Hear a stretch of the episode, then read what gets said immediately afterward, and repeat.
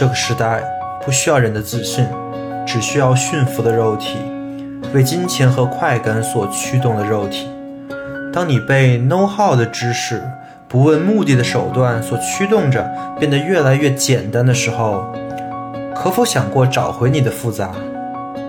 维生素 E，二十世纪重要思想系列，帮你重构自己的复杂。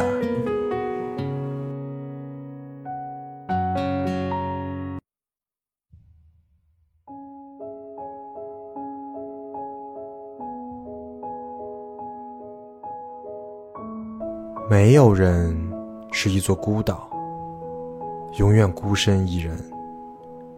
每个人都是大陆的一角，是整体的一部分。如果大海冲走了一块土地，那这山谷也少了一块，那你我的庄园也少了一块，那欧洲就少了一块。任何人的死亡都削弱了我，因为我在人类之中存在。因此，不要问丧钟为谁而鸣，丧钟为你而鸣。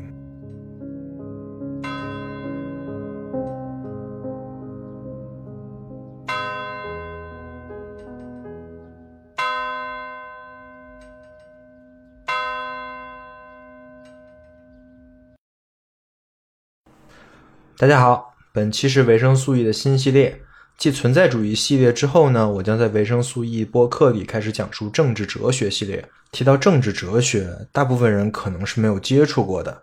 当然，本播客的听众呢，都不是那个大多数人，对吧？我也跟很多听众一起聊天讨论过很多政治相关的问题，但是涉及到政治哲学的却很少。所以，当然我们在讲一个新的系列的时候呢。首先要做的事情，就是要说明我们在说政治哲学的时候，我们是想要说明什么样的内容。政治哲学和政治啊是有很大区别的。如果说政治呢是我们现在的体制，我们参与的生活，那政治哲学呢其实是来回答政治是什么，政治为什么重要，我们为什么要参与政治。政治制度的正当性从何而来？特定的政治制度是要解决什么样特定的问题而建立的？这些问题的。而在当前现在这个特殊的时间环境之下，其实解释上述这些问题呢，就显得非常有意义。因为我们现在经常会听到两类观点啊，甚至不只是会听到，可能现在我们每个人的声音，呃，内心里面都会有这两类的声音。而且大家可能都会在这两类观点之中摇摆不定啊。第一类呢，就是一种小确幸的观点，就是珍惜自己的那种小小的确定的幸福，小确幸，对吧？什么意思呢？就是说啊，在我们当前中国这个环境，任何的政治活动、公共言说、公共事务的参与啊，都是不必要的，甚至呢是不应该的。抱有小确幸观念的朋友，可能深刻意识到了自己的渺小，自己力量的不足。对于很多的公共事件呢，自己做什么都没有用，说什么呢也没有意义。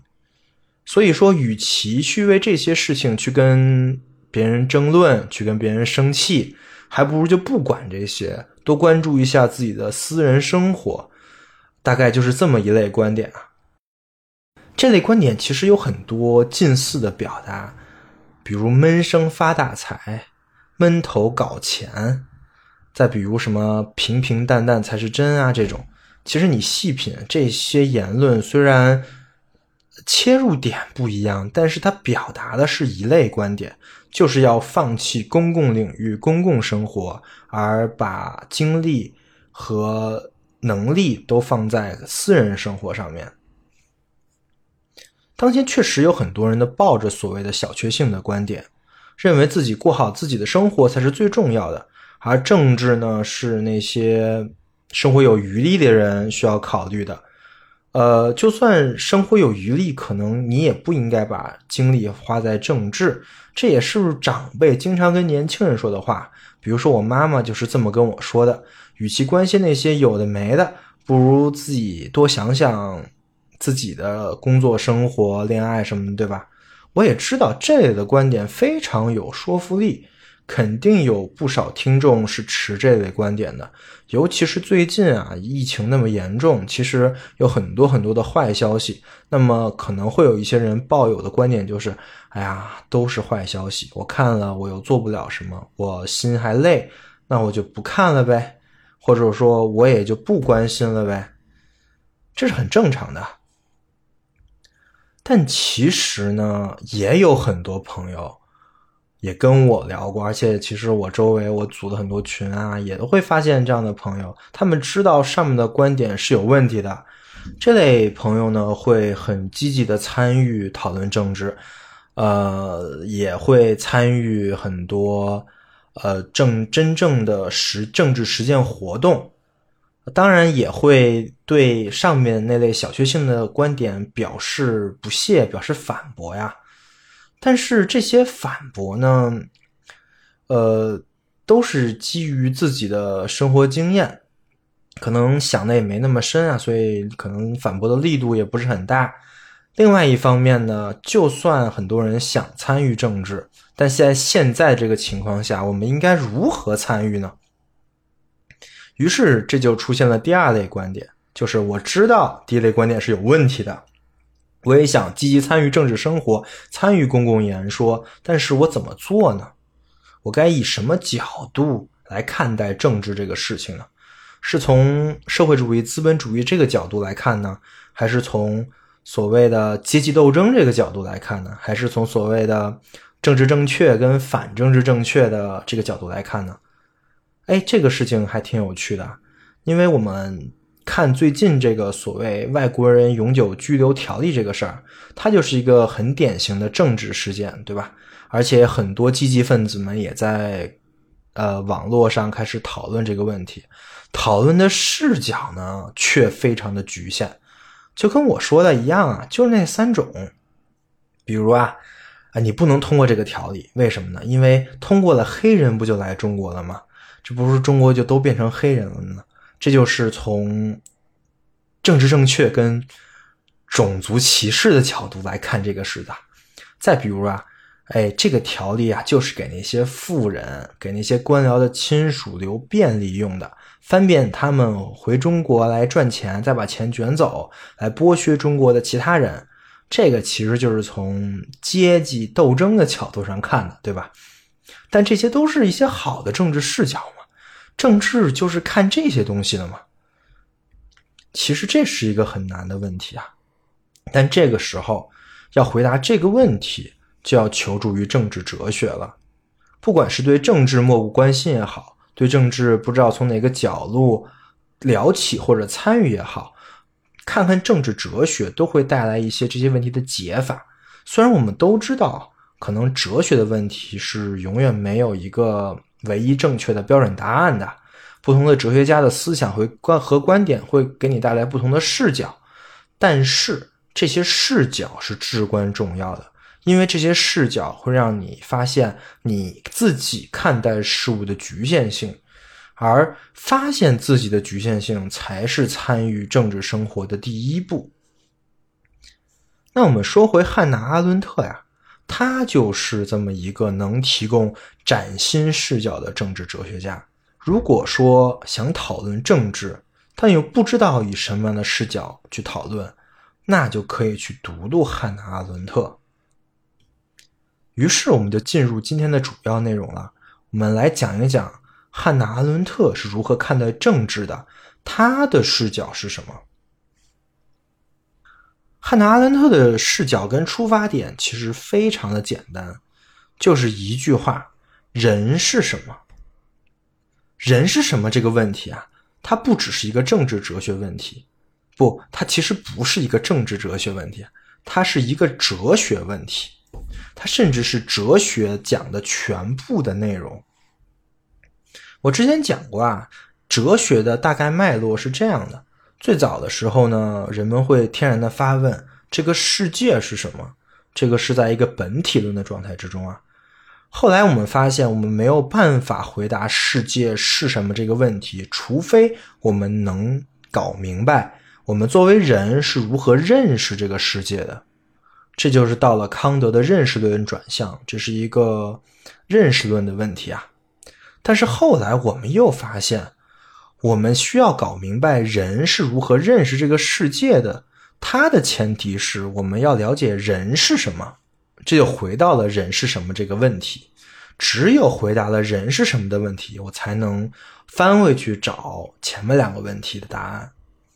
而之前系列里讲的存在主义的各位哲学家，海德格尔、萨特、梅洛庞蒂他们，他们都在回答人是什么的问题。比如人是存在中的虚无啊，人是可能性的总和呀，人是绝对自由的主体呀，等等等等等。二十世纪之前的政治哲学家们也在讨论人是什么，而且把人是什么这个问题看成自己政治哲学的起点。最早的亚里士多德的《尼克马可伦理学》里就在讲，人是社会性的动物。再比如几个创立不同社会契约论的和不同政治体系的最著名的政治哲学家们，卢梭、洛克、霍布斯，这三个人都对人是什么这个问题有着他们的假设。他们的出发点呢，都是自然，就是没有社会和政治这些人造之物之前的人，他们是什么样呢？他们是怎样生活的？比如卢梭认为啊。人的自然状态就是个体的、独立的、没有社会性的，所谓高贵的野蛮人。因为这种状态既没有剥削，也没有权利，也没有人对人的压迫，所以他认为这个状态的人是高贵的。而就是因为这个假设，卢梭才是系统阐述个人主义的哲学家。那霍布斯呢？他认为自然状态是无止境的征战，所以呢，他认为要做一个利维坦式的国家，用恐怖跟国家机器使人不再征战。这是洛呃，这是霍布斯的出发点。洛克则认为人的自然状态呢是合作，人是合作的动物，所以他的社会契约就着重在小政府、法治、社会秩序这些。这个具体可以听发展电台小野老师讲的那几期啊，他讲的思想史系列是非常好的，而且分别讲了卢梭、洛克、霍布斯的思想。这个我会在 reference 里把相翻转电台相关的节目放出来，有兴趣的同朋友们可以去回顾一下。总之，人是什么这个问题呢，其实是政治哲学的前提。想想也很简单啊，你先得说人是什么样的，人和人相处有什么问题，说明白这些之后，你才能说我们需要一个什么样的政府，什么样的社会组织结构，因为这个结构可以解决什么样的问题，对吧？这个逻辑是必然的。那么人到底是什么呢？汉娜·阿伦特是海德格尔的学生，自然也是海德格尔那套存在论理论的学习者。那理论上，他也应该把人看成此在。堪称未来可能性的总和，对吧？哎，但是还不是，因为这个问题，汉娜·阿伦特就用他独特的视角回答了。他说啊，与其讨论人是什么，不如讨论人的条件。于是他就写了《人的境况》这本书。这本书的第一章就叫做“人的条件”。人的条件是什么意思呢？这跟讨论人是什么有什么不一样的地方呢？这个问题跟人是什么这个问题最大的不同就是，人的条件是具体的、可说的，是人的活动。因为人是什么这个问题其实是很难说明白的。一方面这个问题太泛了，另外一方面这个问题又太深了，很可能属于维特根斯坦意义下的不可说的范畴。但是人的条件就还不一样。说的再明白一点，人的条件就是人都在做什么，再进一步就是我们都在做什么。那人的条件是什么呢？汉娜·阿伦特说啊，人的条件有三个：劳动、工作、行动。这也是《人的境况》的这本书的三个章节啊，也是这本书的最主要的论述的部分。当然，他笔下的劳动、工作和行动，跟我们日常语境所说的这三个词肯定是不太一样的意思，对吧？那我们一个一个的来说明。首先是劳动，你可能很奇怪，因为汉娜·阿伦特的人的条件里啊，他把劳动跟工作分开了，但在我们日常的语境里面，这两个词在某种意义上是同义词。比如说，你热爱劳动跟你热爱工作，好像表示的是类似的意思。但是，其实如果仔细分析的话，劳动跟工作的差距是很明显的。汉娜·阿伦特用一个很形象的句子说明了这个差别。这个句子就是：“我们身体的劳动。”和我们双手的工作，这句话不是他原创的，是洛克在他的书里写的。所谓劳动，其实就是身体的劳动，是我们人为了维持自己活着，为了维持自己身体的运转所做的一切。从这个角度来说啊，吃饭、睡觉，甚至是呼吸，都是汉娜·阿伦特意义上的劳动。他认为，劳动作为人的条件。说明了一种必然性，就是为了活着，人必须做的事情。但是从这个角度想呢，人其实是被这些事情所奴役的。我不知道你能不能理解为什么说人被劳动奴役呀？可能很多人因为我刚才说的吃饭啊、睡觉啊，感觉都是挺快乐、挺开心的事儿，对吧？完全没有被奴役的感觉。但是你得这么想，你要吃饭。你就得找吃的，你要睡觉，你就得有房子住。那这些事情其实就迫使着你去做一些事情来维持你的生存，这就是汉娜·阿伦特意义上的劳动了。现在很多的自媒体啊，管自己接广告跟接推广的行为叫做恰饭，对吧？为什么呢？其实这就是在隐含的表示，这是没办法的事儿。作为人呢，我得活着。那做自媒体，我为了生存就没法不接广告，对吧？所以用恰饭表表示这种被迫的，或者说被必然性奴役的行为是非常合适的。那再进一步说，汉娜·阿伦特说，劳动其实是人和动物的一个共同条件，它不只是人的条件。这很好理解，我们在看动物世界，最常看的就是捕猎，对吧？就是食肉动物的劳动。汉娜·阿伦特用“劳动动物”这个名词来说明人跟动物的共存条件是劳动。其实跟我们刚才分析的一样啊，这个条件阻碍了人之为人所追求的自由，而这个阻碍可能是身为人类。所很难接受的。我们可以想象，古希腊出现了奴隶制的情况，它的逻辑跟我们现在资本主义的追求利润最大化的逻辑是完全不一样的。他们的逻辑，奴隶制其实是一种尝试，是把人从劳动的调剂下解放出来的尝试。当然，这个解放的人指的是奴隶主啊。也就是说，是奴隶替代奴隶主劳动的尝试。但是众所周知，这个尝试失败了。原因也很简单，劳动呢是有私人性的，是属于私人空间里的。也就是说，饭不能别人替你吃，觉也不能别人替你睡，也没有任何人能替你活。那一定是没人能帮你完成。作为人这个条件的，它是一个私人性的条件。劳动跟工作的区别也在于此：劳动属于私人世界，工作则始于公共世界，是为社会创造财富的一个过程啊。虽然劳动是奴役，是强加给人类不得不做的事儿，但是没人能否认劳动的快乐。汉娜·阿伦特特别提出一点，他是这么说的：所谓劳动的幸福或喜悦，是人体验到纯粹活着的乐趣，这是也是我们与其他生物共有的乐趣，而且是人唯一能在自然规定好的循环中心满意足转动的方式。人怀着平静的满足，相信他做了他该做的，相信他会通过他的孩子。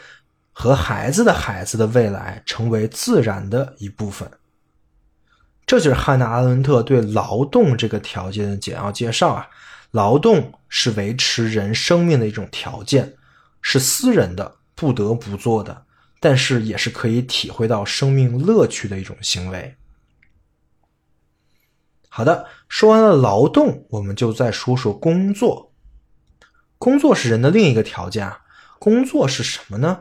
刚才我们提到了劳动跟工作的差别，其实也讲了一些工作。还是那句话，我们双我们身体的劳动跟我们双手的工作，劳动为什么是身体的？我刚才论述过了。但是工作为什么是双手的呢？因为工作这个词的含义啊，是创造和制造，是一种对自然之物的加工。那就一定是要用到双手，对吧？和劳动最不同的一点就在于，工作的产物呢是有持久性的，而劳动的产物是消耗的、极易消逝的。你今天吃了饭，明天你还得吃饭，你不吃不行啊。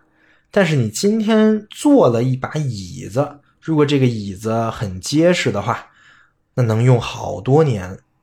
这就是。汉娜·阿伦特意义上的工作的产物。既然工作是一种创造跟制造，那么创造呢，一定是需要原材料的。从这个角度上来讲呢，最早的工作肯定是跟自然有关的，人从自然中获取材料，并将这些材料改造成人造物，这就是工作的本质了。比如，我们从自然中获取了石油、木材、石头，用来做能源，用来造房子，而通过这些能源跟房子，进一步创造出更多的东西。这每一步都是工作，而每一步我们都在产生人造物。工作就是将自然的外衣渐渐除去，为材料加上人的属性的过程。这其实是一个很有趣的视角。我相信很少有人这么思考过工作的本质，而我们如今的每一个人其实都生活在这些工作的产物之下，就是人造世界之下。可能现在听播客的听众现在正在地铁里，正在马路上走，或者在家里，在沙发上，不管是在哪里，大家可以思考一下。我们周围的一切事物是不是都是人造物？就算马路上的树、家里养的植物也是人造物。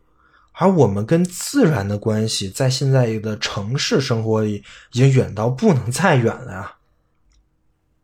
而我们在城市里的一切，都是我们工作的成果。既然我们生活在这个人造的世界里，那这个世界肯定也会反过来影响我们的生活。我们常说技术改变生活，其实也就是这个意思啊。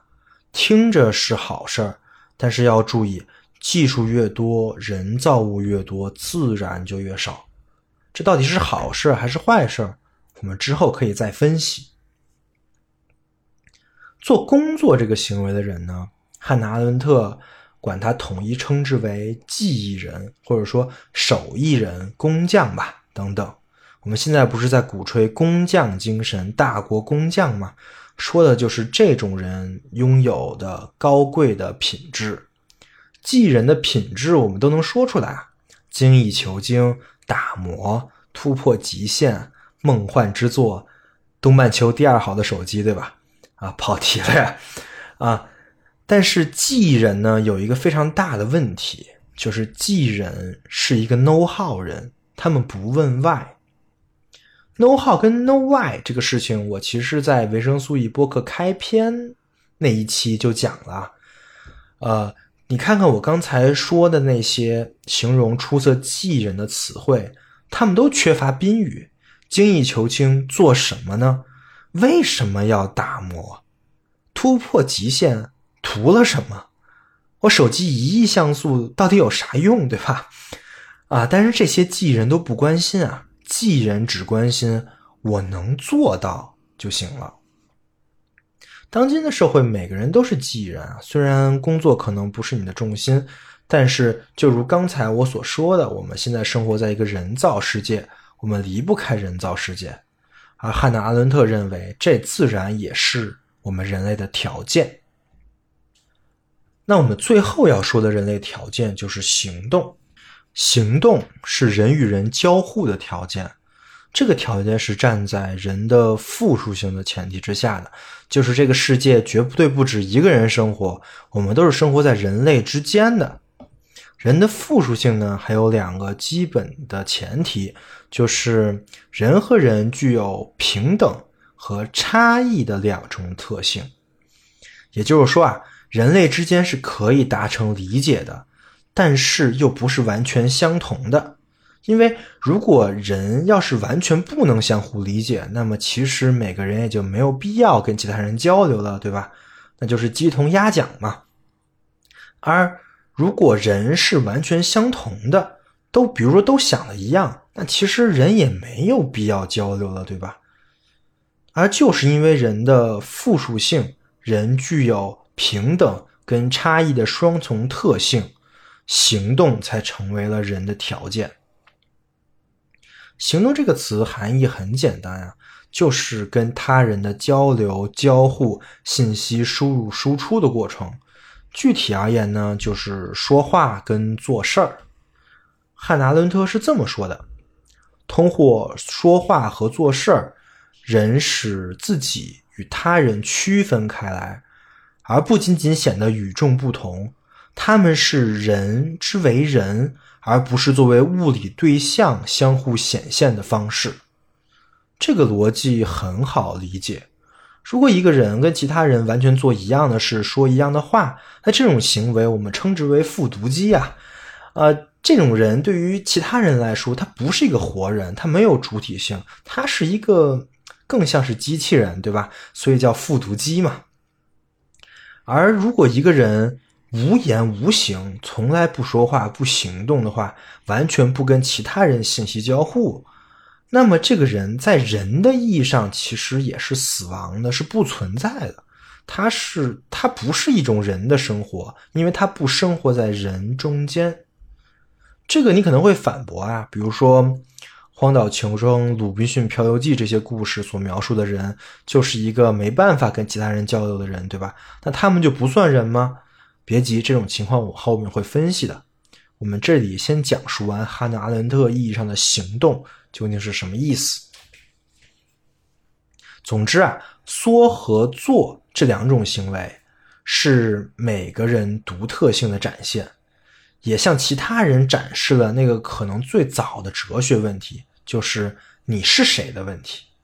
我们是谁呢？不是通过长相、名字这些东西定义的，而是通过你说了什么、做了什么而让别人了解。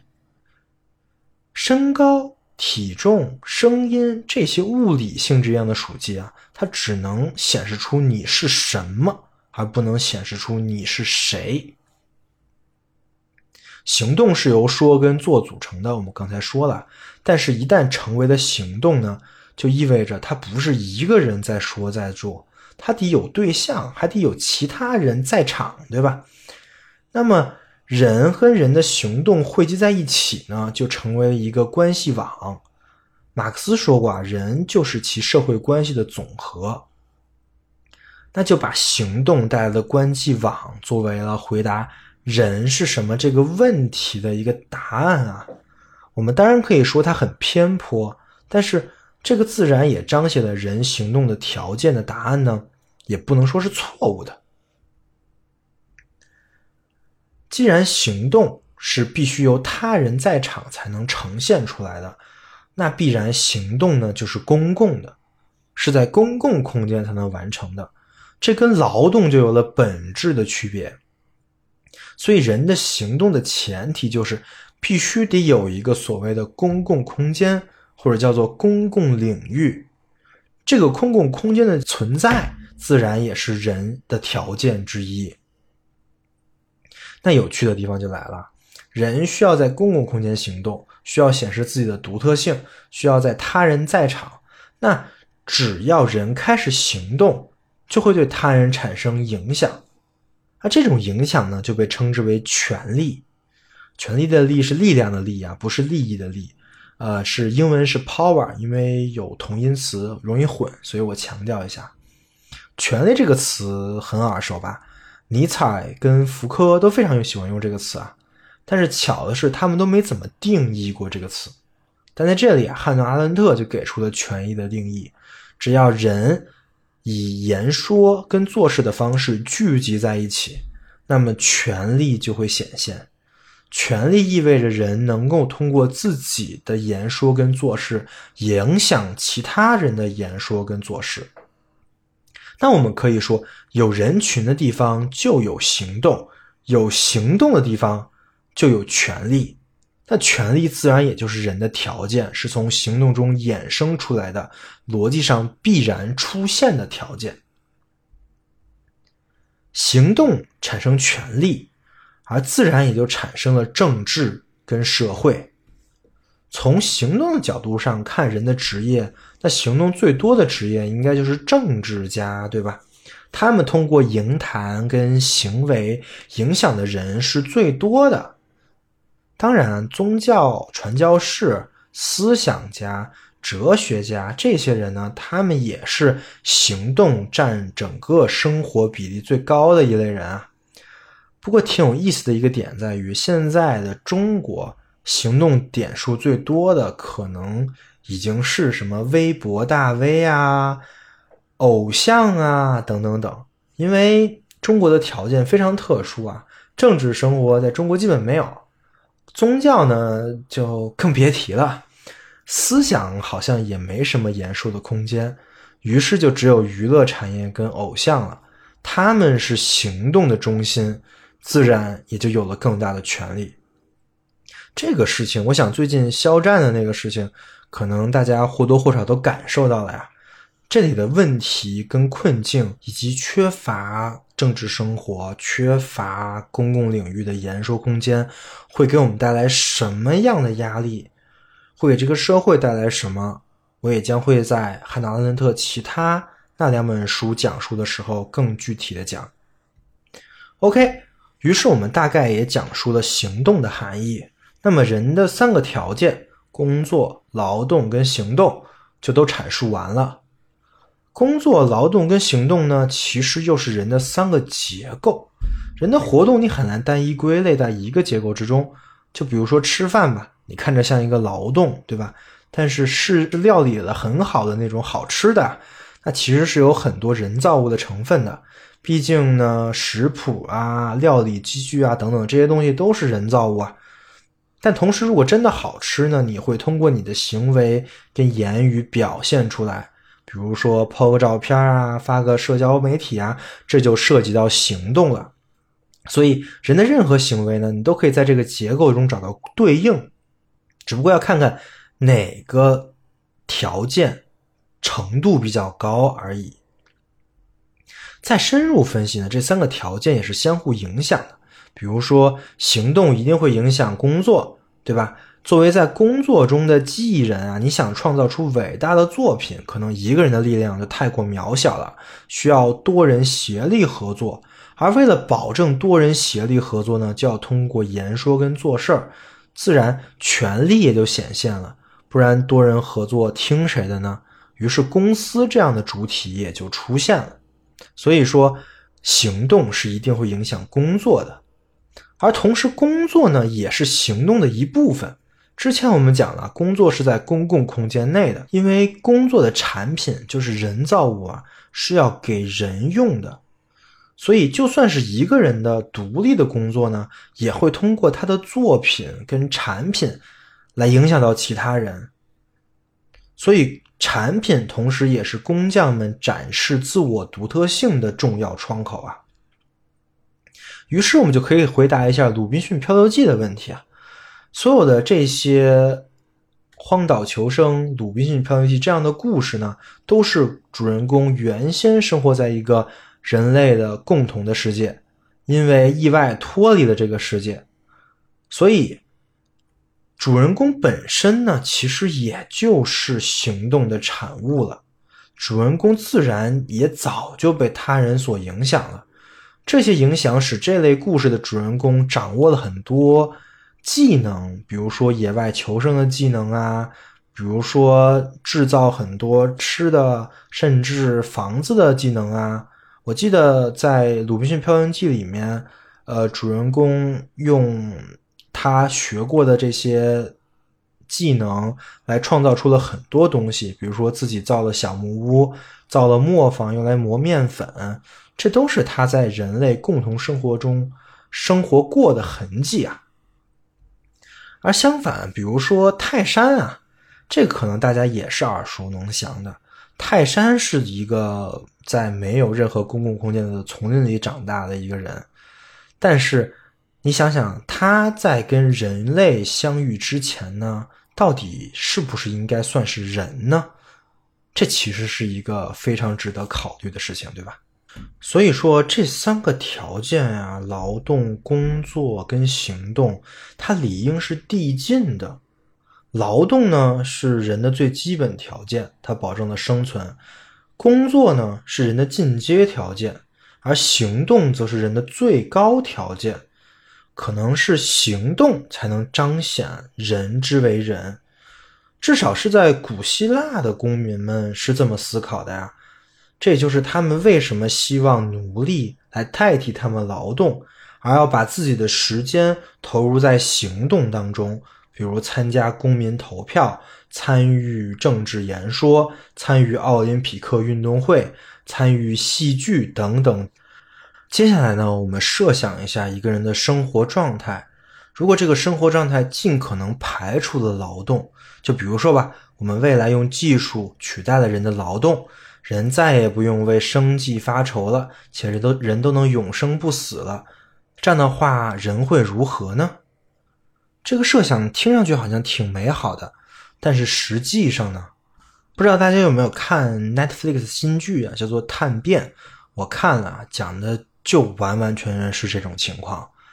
那是一个人可以通过克隆技术跟记忆移植技术，可以达到永生的世界啊。然后你会发现，所有非常有钱的、能买得起这种技术的那些永生人们，都非常的变态。一方面，他们是再也获取不到所谓的那种生存的喜悦了，于是只能靠着身体的喜悦来取代。所以呢，就会有各种各样极端的身体享乐行为。具体我就不说了，大家可以去看那个剧。另外一方面呢，他们又极端的自私，因为他们在那种情况下再也没有任何的群体意识了，而且也再也不信任他人了。在电视剧里，你可能会认为这种永生的人，他并不是人啊，而是披着人的身体的另外一种生物。虽然这是一个电视剧啊，但是我觉得这个设定是很符合逻辑的。确实，如果人的条件里没有了劳动，没有了人的有死性，那么很多事情，就像刚才说的那种情况，很有可能是非常自然的发生的。所以这个电视剧我非常推荐大家看一看。呃，它的设定真的还是挺有趣的。正好最近还出了第二季，虽然第二季我也没看吧。好的，那我们发现劳动这个条件是不太好抛弃的。那么抛弃工作这个条件呢？这个更好设设想啊，没有了工作就没有了人造物，人就只能完全的活在自然当中，接受自然带来的一切不确定性。那其实是和狮子呀、猴子呀没有任何的区别啊，那就是动物，那也不是人。好。抛弃工作的条件也失败了，那行动能抛弃吗？抛弃了行动，就相当于抛弃了人跟人的交流，相当于就把自己独立在了自己的世界，拒绝了多人的世界。哎，这听起来好像挺符合我们现代社会的。现在不就是有很多所谓的宅男宅女吗？就是一个人在家里不见人，也不出门。而且最近疫情啊，有类似体验的同学肯定特别多。但是，就算是宅男宅女。也是在刷微博的，对吧？也是在当键盘侠和人在网上交流的呀，也是在看剧，也是在打游戏的呀。所以说这些行为不也是在言说跟行动吗？如果说完全不和别人交流，大家可以想象一下，一两天我觉得还可能可以，再多了一定会出现问题的，因为就跟刚才前面说的一样。你的言行是彰显你存在的，而你不再说跟做了，那你的存在也就消失了，这是非常重要的。好，通过刚才的分析呢，我们发现人的条件的必要性跟必须性，也就是说，汉娜·阿伦特列的这三个人的条件呢，它是人的限制，是人的存在的本身的结构，是不能打破的。这三个条件，如果有哪个逐渐变得不再重要了，人也会逐渐变得跟现在完全不同了，很可能是另外一种生物，当然也有可能就是不存在了。如果你跟我一起思考到这里，你就会隐隐觉得，哎，有一种危险。为什么呢？因为我们的生活好像真的在逐渐排除这三个人的条件。哎。这就是汉娜·阿伦特想说的问题：当我们步入现代社会，当我们抛弃了信仰，大力发展技术，当我们使用一切手段避免跟他人关系的时候，人的条件真的在逐步的模糊。汉娜·阿伦特管这个过程叫做世界异化，而这就是人的境况，是我们现代每一个人的境况。也是我们面临的问题和困境所在。在汉娜·阿伦特看来啊，世界异化的起源来自于两大事件。第一事件呢是路德的宗教改革，第二事件呢是伽利略发明了望远镜。第一个事件，宗教改革呢，它逐渐使世俗成为一个新的社会标准，宗教国家逐渐的消失了。而以阶级、资产、利益等原因构成的共同体呢，建立了新的国家，财产和财产的争夺成为世界革命的主旋律，而不是宗教跟教义的战争。呃，这可能我们这些无神论者听起来还要好像还是好事啊。我们现在好像还在批判。啊，还在嘲讽那些现在还是政教合一的国家，比如说什么沙特啊、伊朗啊等等等等等，它是不是好事儿？我们之后再说啊。但它能带来的东西肯定是显而易见的，就是在这个世界世俗化的同时，信仰一定是在丧失的。这是第一个事件啊，第二个事件。伽利略发明了望远镜，听上去好像是一个微不足道的事情，但是汉娜·阿伦特认为，他这个事情的影响可能是巨大的，就是因为这件事情，让宇宙的秘密在感觉和知觉确定性的范围内被人类认识所发现。让那些看起来永远都不可能接近的，充其量只是留给不可靠的猜测和想象的东西，第一次置于了人这种地球生物的身体感觉可把握范围内。继望远镜之后呢，人类又制作了一个又一个望远镜，不断的、不断的、不断的扩宽自己的知觉能力，一直到了现代。人们可以通过实验来说明相对论跟量子力学这种完完全全不直观的、没有办法用人的感官感知的定理的正确性。这就是望远镜发明的可怕之处。我们用了不到两百年的时间啊，就已经完全生活在由科学跟技术来决定的确定性的世界里。在现在啊，我们能完全不在自然中生活。能轻易的创造出一个确定性的世界，对吧？就比如说你是一个编程的人，那你在电脑里真的就是一个神。那这两大事件对人的生存条件有什么影响呢？第一个重大影响就是现代人因为科学的出现而对沉思的排除。这也就是为什么人类可能是最高级也是最纯粹的活动——思考，已经不是人的条件的原因了。其实排除沉思的原因也很简单，就是因为望远镜有用。那相对而言呢，沉思就无用了。如果说知识跟真理只能靠行动而不是沉思来获得，那为了知。就必须要做，那这样一来，沉思本身就没有意义了，这就造成了很多很多的影响啊。于是现代社会哲学就让位于科学，哲学家的重要性呢就远不如科学家，而在生活中学一些哲学思辨，好像意义也不是很大了。这就是。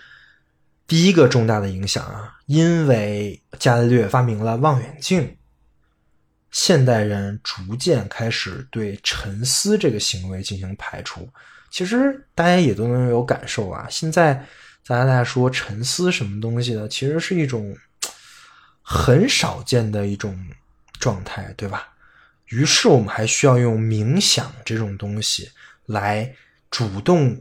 让我们进入一个沉思状态，这在古代甚至都是不可能的，因为沉思生活在古代是远高于世俗生活的。沉思被排除于现代人的生活之后，又发生了什么呢？下一个重大的变化就来了，工作战胜了行动。这个原因也很简单，就是因为望远镜，我们能获得真理。那么，制造望远镜的人的地位一定就会神圣起来。于是，工匠开始受到追捧，对自然的改造和对自然的超越成为现代的一个主旋律。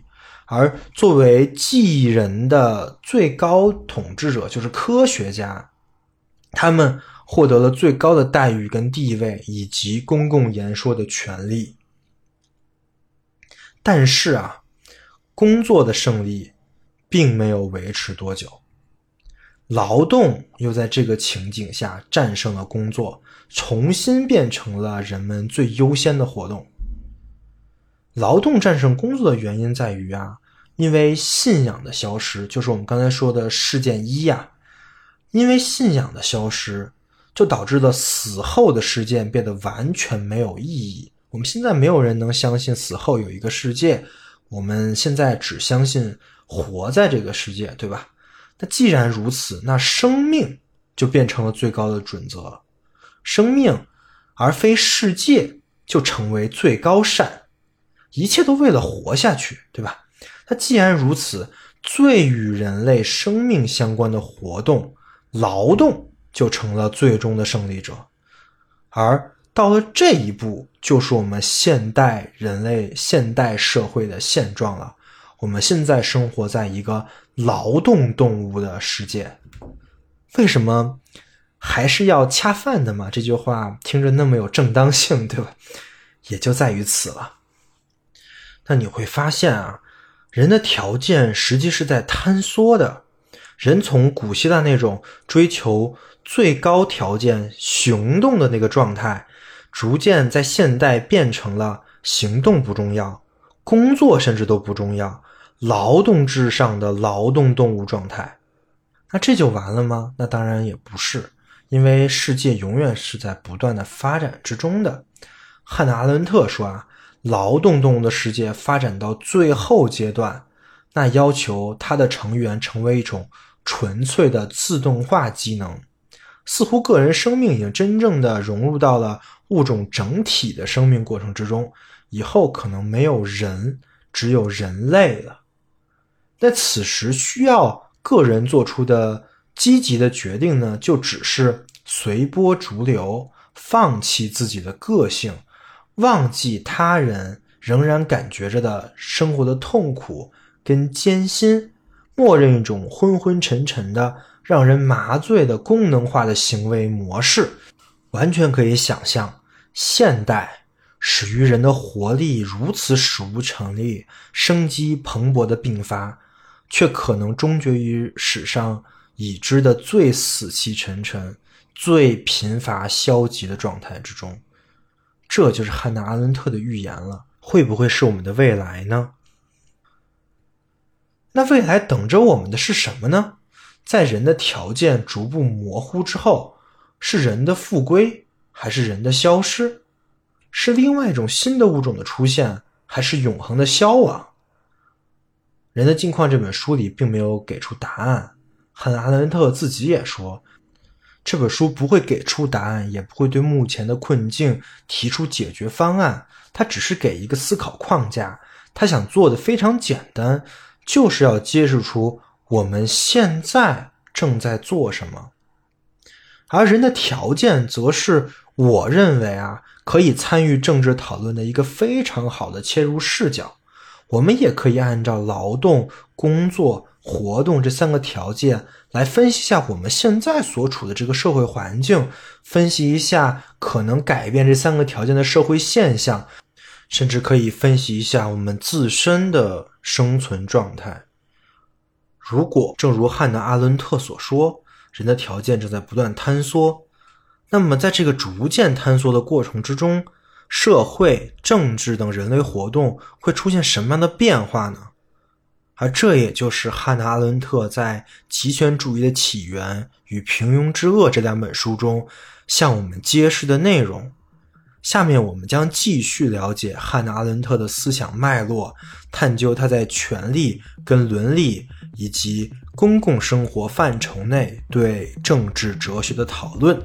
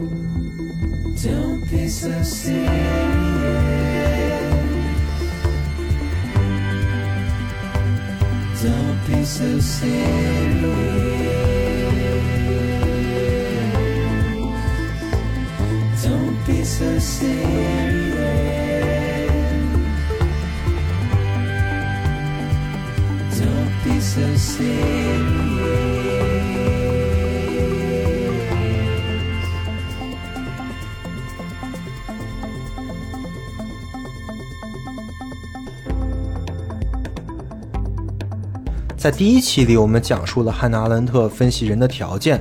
我用几句话简单的回顾一下：人这种存在者的生存呢，有着三个必备的条件，分别是劳动、工作跟行动。这是人的结构，也是人的边界。而突破这些条件，人的存在可能就会受到威胁，或是消失，或是变成其他类型的存在。但是在现代社会的发展的趋势，却是在逐步的模糊这些条件。行动被工作代替，劳动呢又战胜了工作，劳动动物最终获得了胜利。而在人的条件坍塌的过程中，人类的社会也发生了巨变，而这个巨变就是我们今天要讲述的内容——极权主义的起源。所以说，如果说汉娜·阿伦特分析人的境况是根基的话，那么今天的内容就是建立在根基基础上的主干，是汉娜·阿伦特作为政治哲学家的最突出的贡献。于是，我们就开始说说极权主义。首先解释一下什么是极权主义。很多人对这个词有误解啊，以为极权主义就是集中权力的意思，完全不是。因为极权主义的“极”字儿不是集中的“极”字啊，是极端的“极”字儿。如果说集中的“集”的那个集权，其实我们在历史书上经常能看到，比如说我们经常会说清朝就是一个中央集权的政府统治的一个朝代，这是我们高中历史书上的。但是我们这里说的集权，是指极端的把权力汇集在一个领袖或者一个领袖团体的身上。如果是极限的、极端的集权的话，我们说的清朝肯定是不可能做到的。原因也很简单，清朝的皇上他没这个技术，把自己的权力的触角伸到清朝的每一个村落。只有在技术发达的现代社会。这点才是有可能做到的。我们在上一期内容中解释过汉娜·阿伦特语境下的“权力”一词，是很容易理解的，就是影响他人行动的这个力。呃，我这里没办法再再更的说清楚了啊，我只能使用这个力学的隐喻，权力就类似于磁力，有一个人啊，类似于有磁场的这个东西。他通过权力呢，吸引或者阻止其他人的行动，去改变其他人的言语行，这就是所谓的权力了。可以把它想象成一个磁场啊。而极权主义顾名思义，就是有一个绝大的磁场，它吸引着所有人，其他人是没有磁力的，就只是一块铁而已。他们被磁场展开着，支持着开展行动。汉娜·阿伦特在《人的境况》里也用了一个牵线木偶的比喻啊，我认为也很有视觉冲击力啊。说到这儿，我之前还写过一个小说，就叫《我们》，是借了一个极权主义三部曲的那个“我们”的那个名字，讲的就是一个主人公突然发现，其实所有人都是牵线木偶的一个故事啊。我那个还没写完，但是确实也是受汉娜·阿伦特影响而构思的这个架构。有兴趣的可以去我的知乎看一下这个未完成的小说啊。极权主义是现代才出现的，但是是一种真实存在的社会形态。现在曾出现过两个最大的，在汉娜·阿伦特那儿看来可以称之为极权主义的国家，一个呢是纳粹德国，还有一个是苏联。汉娜·阿伦特就是针对这两个国家的意识形态的分析而写出的这本《极权主义的起源》这本书。这两个国家现在都不复存在了，但是我们知道的是，这两个国家都在人类的现代史上造成了绝大的悲剧。苏联在二十世纪三十年代斯大林统治的时期，有一次大清洗，导致了数百万人的被捕甚至处决。而纳粹德国的罪行那是罄竹难书啊，尤其是对犹太人的种族清洗政策，使得超过六百万犹犹太人被害。而在奥斯维辛集中营的惨状更是震惊世界啊！很多自己纳粹德国的自己人都不能相信，居然在我们国家会发生这么残忍的事情。如果对这些历史情况不了解的话，欢迎花上十分钟在维基百科上搜索一下苏联跟纳粹德国的相关词条。我其实之前对这段这段事实也是很了解的，为了准备这期播客呢，我又看了一遍。所以说我之前算是有心理准备的，但是在看这些词条的时候，我的感觉依然还是触目惊心的。所以，我们不由得会把极权主义跟残忍、屠杀、悲剧等词汇联系起来。而除了这些事情，我们其他所熟知的二十世纪的惨剧，包括什么南京大屠杀呀、红色高棉啊，甚至文化大革命等等等，似乎背后也都有极权主义的影子。但是认真听过维生素 E 的朋友们都知道啊，我们用这种归纳的形式来说明极权主义是坏的，或者说极权主义会导致悲剧是不太靠谱的。很多事情并不能因为它们相互联系就互为因果的，所以我们自然就会有以下的疑问：极权主义的本质是什么？极权主义是不是必然导致惨剧的发生？以及极权主义是怎样起源的？这三个问题呢，就是我们今天的播客讨论的重点。但是要说明这三个问题呢，我们可能会要把这个问题倒过来，先从极权主义的起源开始讲起。让我们一起回到十九世纪的欧洲，跟随汉娜·阿伦特的文本，一起寻找极权主义在十九世纪的蛛丝马迹。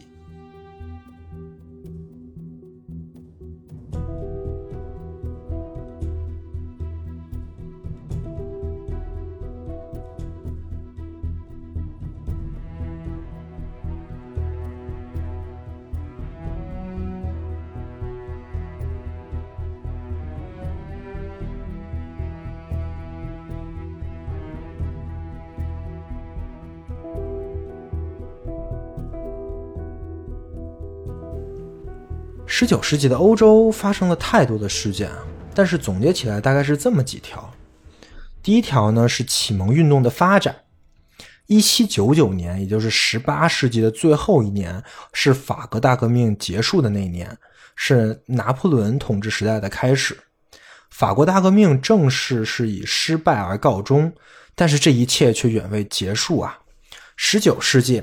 法国、意大利、西班牙、比利时、波兰、希腊等等欧洲国家都卷入了革命跟社会运动之中，而革命的内核就是大革命所宣扬的启蒙精神。可以说，启蒙精神已经彻底的进入了政治领域，并迅速的扩散到了欧洲各处。关于启蒙运动的事情呢？可以听一下我讲虚无主义的那一期啊，那一期有对启蒙精神的一个简要介绍，也讲了康德关于何为启蒙的一个简要的说明。同时呢，启蒙运动的精神呢，也感染着科学界、哲学界。在十九世纪，伟大的文人物是纷纷出现啊，包括牛顿、达尔文、黑格尔、马克思、尼采。这些人物，他们重新塑造了人类的世界观跟人生观，也对社会的结构产到产生了颠覆性的作用，一切都不同了。人类从技术到政治再到信仰，都在十九世纪全面进入了所谓的现代社会。而启蒙运动及其后续的影响，也是贯穿我们整个播客现代性、现代人问题出现的根源。也是我们整个维生素 E 播客的一条主线啊。好的，以上呢就是第一点，启蒙运动的发展带来的各类的革命。而随着启蒙运动呢，欧洲各国的国家也也发生了根本性的变化，宗教国家跟君主国家呢逐渐被民族国家取代。这就是我想说的第二点，民族国家的兴起。所谓的民族国家呀。就是指一个国家的国民，并不是因为有共同的信仰啊、有神的旨意啊这些原因才被聚集起来的，而是因为他们共同认同同一的价值观，他们有共同的历史、共同的文化、共同的语言、共同的生活方式等等等。在欧洲逐渐。革命推翻君主制之后啊，这种看上去真正能代表国民利益的共同体国家，成为了国家这个概念的新范式。在欧洲，一个个的国民族国家开始兴起，这也解释了现在为什么欧洲有那么多小国呀，因为他们就是在十九世纪的时候独立了，成为了一个个民族国家，国民呢共享一种语言跟文化。在民族国家中，人作为立法者和公民是可以参与政治讨论、进行议会选举，以民族性来制约资本的。我们现在很多国家也都是汉娜·阿伦特所说的民族国家，或者说至少假装自己是民族国家。就比如说，美国正在宣扬共享美国梦啊，而我们就在宣扬中华民族的伟大复兴啊，这都是民族国家的标志，对吧？就是即默认我们整个国家的国民共同认认同一种统一的价值观。当然，这么看，民族国家的兴起也跟启蒙运动是密不可分的。因为人的理性占据了上风，信仰的阵地开始逐步的失守，国家呢这一集合体也逐渐从君权神授的概念脱离出来，变成了以民族利益为立国之本的状态。在各个民族都纷纷建立起自己的国家的时候啊。有一个很特殊的民族，他们的人口不在少数，但是却一直没有自己的国家，而是分散在其他的民族国家之中，成为了那些国家的少数民族。这个民族呢，就是犹太民族。至于为什么犹太人不不愿意成立自己的国家，以至于没有自己的民族国家，跟犹太人之后发生的悲剧有什么样的关联啊？这个我们待会儿会着重讲。启蒙运动带来的技术进步，导致了民族国家的兴起，也带来了欧洲的快速的人造化。这给欧洲呢向国外扩张的能力。毕竟第一次的工业革命是从欧洲起源的，而同时呢，启蒙精神所带来的对理性的崇尚。对理性发现未知世界的渴望，也给欧洲向外扩展的一个理由。我们的征途是星辰大海这句话，虽然是小说里的呀，但是在十九世纪的欧洲确实是存在过的一句话。说这话的人呢，叫做塞西尔罗兹，是一个矿业大亨跟政治家，是。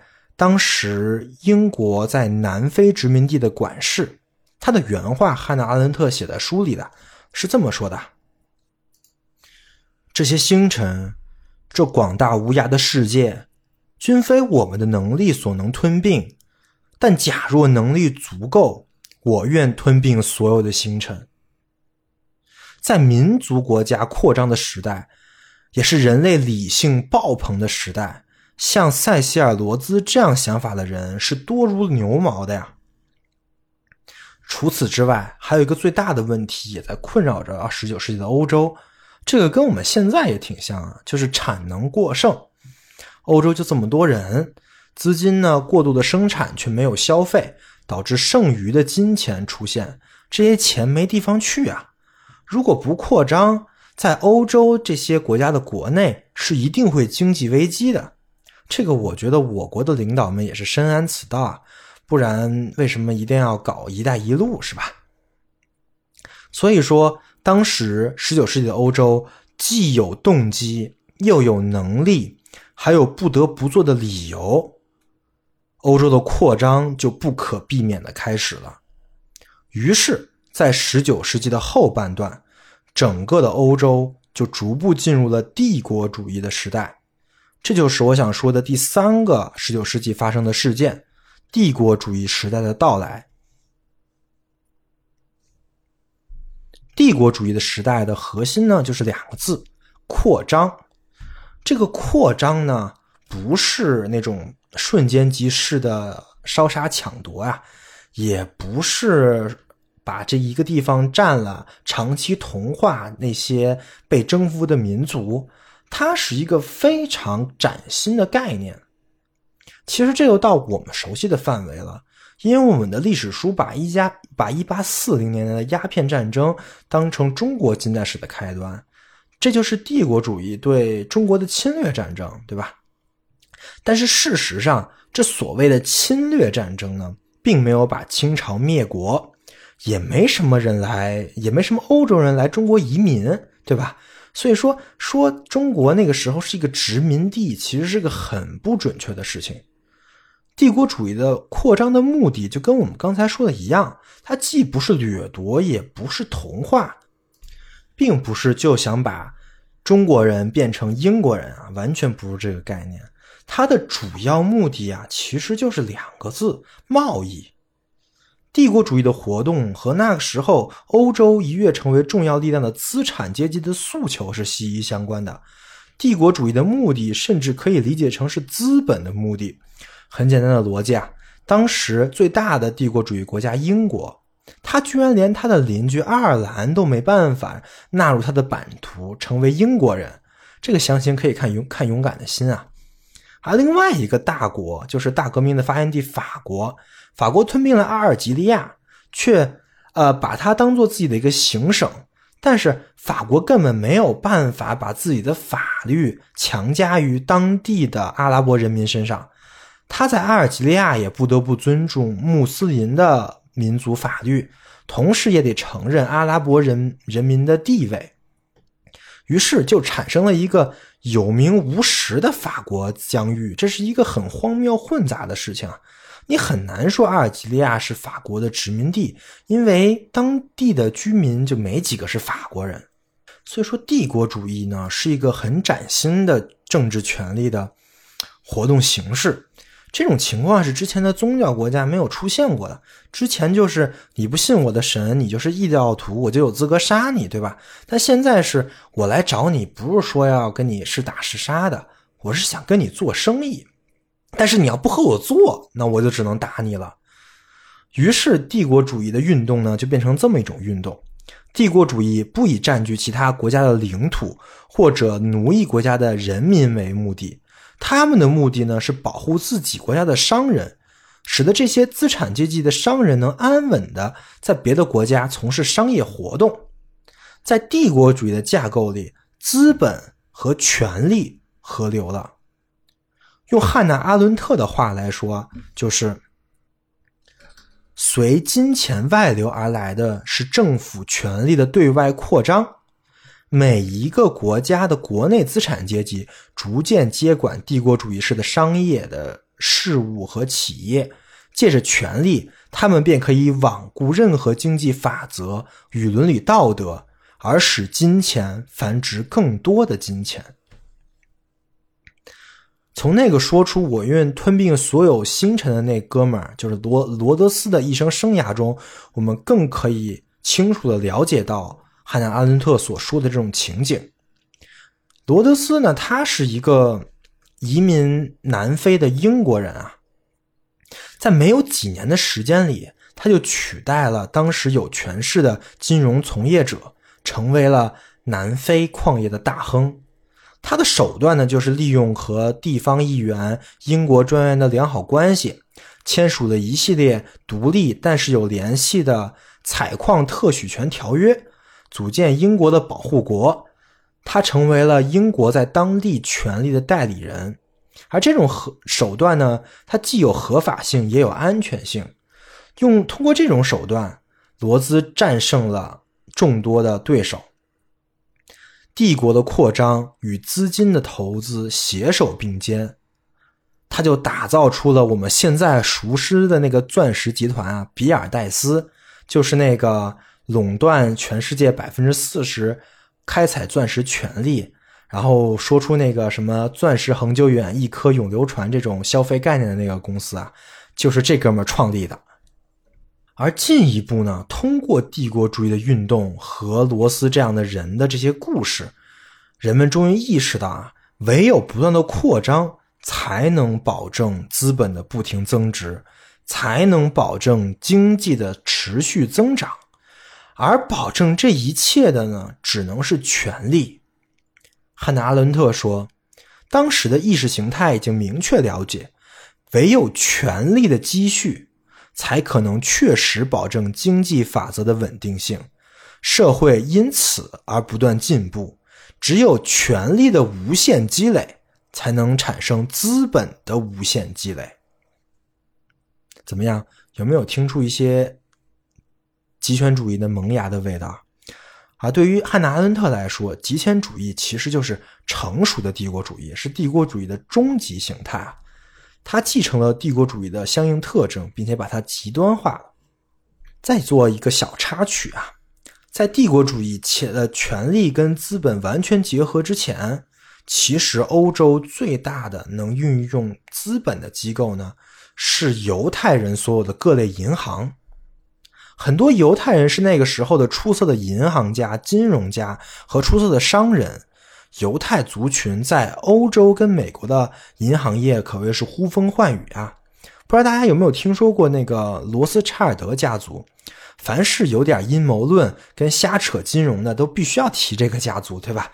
什么货币战争这类的奇幻小说就经常提这个名字。罗斯柴尔德家族就是那个时候欧洲犹太银行家的代表。但是犹太人自身有个问题，就是不喜欢参与政治。这个问题也就导致了我们刚才说，为什么犹太人一直没有自己的民族国家，直到二战打完了，一九四七年。犹太人才在以色列建立了自己的民族国家。按照汉能·阿伦特的体系而言啊，犹太人呢是出色的工匠，但是对公共领域跟政治演说的兴趣完全没有。就是他们做生意是可以的，但是呢，他们既然对政治没有兴趣，那让他们去当权力的代言人，他们也是不干的。同时呢，政府也不太想把这把这种权力代言人的工作交给犹太人，于是犹太人在帝国主义、权力和资本融合的时代，他渐渐的失去了自己，失去了金融体系的控制权。犹太人的钱的背后是没有权力在支撑的，这可能就是犹太人惨遭厄运的最大原因。他们为自己对公共领域的漠不关心付出了惨痛的代价。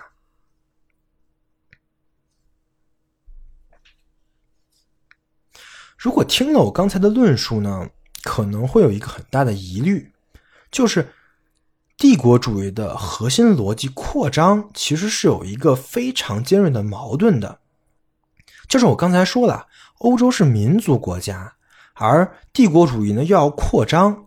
那民族国家的成分跟帝国主义的征服行动，其实中间是有矛盾的。很简单啊，就是你是一个民族国家啊，你是一个民族国家的公民，你认同你这个国家，想在你这个国家里面生活的人呢，都是你们民族的人，那你怎么才能去征服别的民族、别的地方的人呢？作为一个民族国家的国民，我更希望。我跟我的民族一起生活啊，而不可能翻山越岭、大老远的去非洲，或者说去印度安家，那边没有我民族的人啊。而且，就算我过去了，我又凭什么统治那里的人呢？所谓的殖民地大规模移民，对于民族国家的架构来源基本上是不存在的。这就是帝国主义扩张跟民族国家架构之间的矛盾。那这个矛盾最后会带来什么呢？汉娜·阿伦特告诉我们，帝国主义的这个矛盾是以民族国家的全面崩溃而告终了。帝国主义为了自己的正当性跟自己行为的合法性，开始逐渐绑架民族主义。绑架的结果呢，是形成了一种新的民族主义。汉娜·阿伦特管它叫做部落民族主义啊。这种部落民族主义同民族主义的区别是非常大的。民族主义这个概念强调的是群体的认同，那么这意味着群体的所有成员啊，本质上是平等的。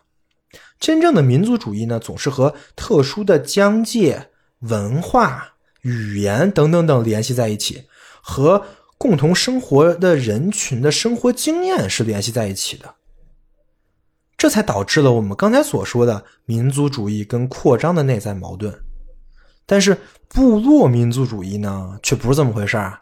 他把民族的概念从具体的每个人的身上剥离出来了。部落民族主义的表现呢，是更加的抽象，更加的意识形态化，动辄呢就以“叉叉民族”为主语，但是表述的内容呢，却是模糊不清的。分不清楚他说的“叉叉民族”到底是表示的是国家、国民，还是政府，还是民族本身？希特勒就有一句话很符合这种部落民族主义的感觉啊，就是凡是对德国人好的事儿都是对的，我们来思考一下这句话。这这句话最核心的问题就是：这个德国人到底是指谁？是指在德国居住的人，还是指德国的呃公民，还是指日耳曼血统的人，还是什么别的？我们说不清楚，对吧？但是我们能知道的是，他肯定不是指在德国的犹太人，因为希特勒用行动表明了，最后那些犹太人大部分都被他处死了。所以，这个德国人到底是指谁呢？哎，决定他到底指谁的这个权利呢，是在希特勒手里的，这就很有意思了，对吧？但是你不能否认的是，这种话语很有力量，非常鼓舞人心。你在当时说一句：“哎呀，德国人万岁啊！”呃，德国人做的对，凡是对德国人好的事儿，那都是对的，我们一定要做。哎呀，好多人都给你鼓掌。而希特勒就是靠着这类的主张上台执政的。进而把德国彻底变成一个极权主义国家的部落民族主义，现在已经演化成了我们现在所说的民族主义啊！这种观念我们现在天天能看见，但具体呢，我就不多说了。但不过你要知道，这已经是狸猫换太子了。真正的汉娜·阿伦特所说的民族主义，可能早已消失在这种词义弱化的语言世界之中了。部落民族主义，那自然就是帝国主义的好朋友啊！只要高喊一切为了部落，哦不对，一切为了叉叉民族，那就可以为所欲为了。于是各大资本家，或者说那些还有那些在欧洲已经没有工作而吃不上饭的所谓剩余人口们，他们纷纷就涌向了殖民地，开始了自己的胡作非为之旅。一边肆意的践踏道德和法治，一边高喊着民族主义、爱国主义的口号，就开始对其他地区、其他种族的人们进行掠夺。而这一切呢，是帝国主义的国家机器、暴力力量、警察和军队在背后撑腰的。帝国主义通过扩张的策略啊，确实成功的转移了内部的矛盾。在十九世纪的后半叶。帝国主义取得了巨大的成功，各国的经济呢也不断的发展，在殖民地的攻城略地之上呢也无往不利。不到二十年的时间，英国的殖民地增至了四百五十万平方公里，以及六千六百万的居民。法国取得了三百五十万平方公里和两千六百万的人口。而德国呢，也赢得了百万平方呃公里的土地和一千三百万的人口。汉娜·阿伦特说：“啊，帝国主义好像是上帝派遣至人间，用来治疗一切罪恶、消弭所有斗争的万灵药。事实上，帝国主义确实带走了所有的纷扰，而产生了一种虚幻的安全感。在第一次世界大战之前，这种虚幻的安全感弥漫着整个欧陆。”但是当时也有很多有志之士明白，他们是生活在一个虚幻的世界里的，而他最空洞的伪装呢，就是稳定和安乐。而在这个时候，最大的危险即将降临。最大的危险是从反犹主义逐渐在欧洲兴起开始的。反犹主义就是反对犹太人的主义啊。我们刚才插了两段两小段关于犹太人的事情。第一，犹太民族是一个没有自己国家的民族，他们作为少数民族居住在欧洲大陆的各个国家内。第二，犹太民族非常的擅长做工匠，在金融业、商业、制造业等当时欧洲主要的产业里啊，均有犹太人的身影，尤其是银行业，基本上是犹太垄断的行业啊。但同时，犹太人又不太喜欢参与政治。按照汉娜·阿伦特的话来说呢，就是犹太人对政治权力既无所知又无兴趣，最多只会出于自卫的微弱目的而施加一点温和的压力，而这也是汉娜·阿伦特自己作为一个犹太人对犹太民族诟病最多的一点。思考一下，当时欧洲社会呢有这样一群人，他们非常的富有，控制着很多的产业。但是对政治却不参与，他们和很多国家的政府合作，但是又不想听命于这些国家政府的权利，当他们的代理人。他们的足迹遍布在欧洲各地，他们有自己的宗教、礼仪、文化圈子，却没有一个属于他们的国家。这么看，不管是那些仇富的暴民们，还是政府。还是那些其他民族的所谓部落民族主义者们，都很有理由讨厌犹太人啊。犹太人的宗教呢，犹太教也有很多排外的成分，比如说犹太教的教义就是只有犹太人才会被上帝拯救，那这自然也就加深了其他人对犹太人的猜忌和不信任。于是，在帝国主义兴起的那段时间，欧洲反犹主义的声音越来越大。有关于犹太人的阴谋论呢，也越来越多。那个罗斯柴尔德家族就是那个时候开始被当成靶子，通过不断制造有关于这个家族的阴谋论啊，来说明整个犹太的族群是可恶的。所以说，《货币战争》这种书啊，嚼的都是人家一百多年前吐过的这东这这些那些东西啊，他又写了一遍啊。但没想到在现在的中国也特别有市场。这可能其中也是也有什么深层原因啊。总之，阴谋论、神秘的族群和宗教，再加上我们刚才说的部落民族主义风潮跟帝国主义的权钱政治的风潮，歧视犹太人的事情，在十九世纪已经开始屡见不鲜了。而极权主义的起源就是这时候开始的。极权主义的起源呢？源自于帝国主义的失败，帝国主义的失败是必然的。就算是帝国主义击败了民族主义，把民族国家的性质进行了改变，它解决了这个矛盾。但是还有一个矛盾是它永远也解决不了的，就是扩张和增长的这个逻辑呢是不可能一直持续的，因为地球就这么大。再怎么扩张，现在的人居住在地球之上，确实也没有办法吞并星辰，对吧？这是人的条件，在可见的未来呢，也很难打破这个条件。所以说，我们现在居住的这个世界，并不是一个充满未知的新世界，而是一个我们早就知道其大小、其边界、其承载能力的世界。而在而对于这种世界来说，持续不断的扩张是绝无可能的。那建立在扩张之上的政治体系呢？就算暂时能为国民产生虚幻的安全感，能带来一段时间高速的经济增长，但它本身扩张的这个性质就决定了其实不可持续的。另外，就算你很厉害，你把殖民地全线占领了，然后呢？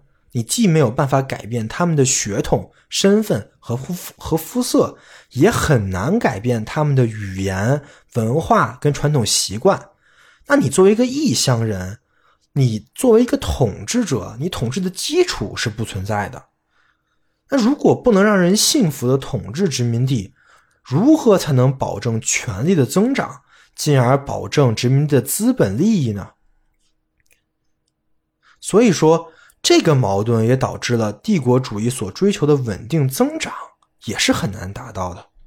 随着殖民地的一个个反抗活动和欧洲大陆大国之间争夺殖民地的冲突越来越激烈，战争的阴影就逐渐向欧洲大陆飘了过来。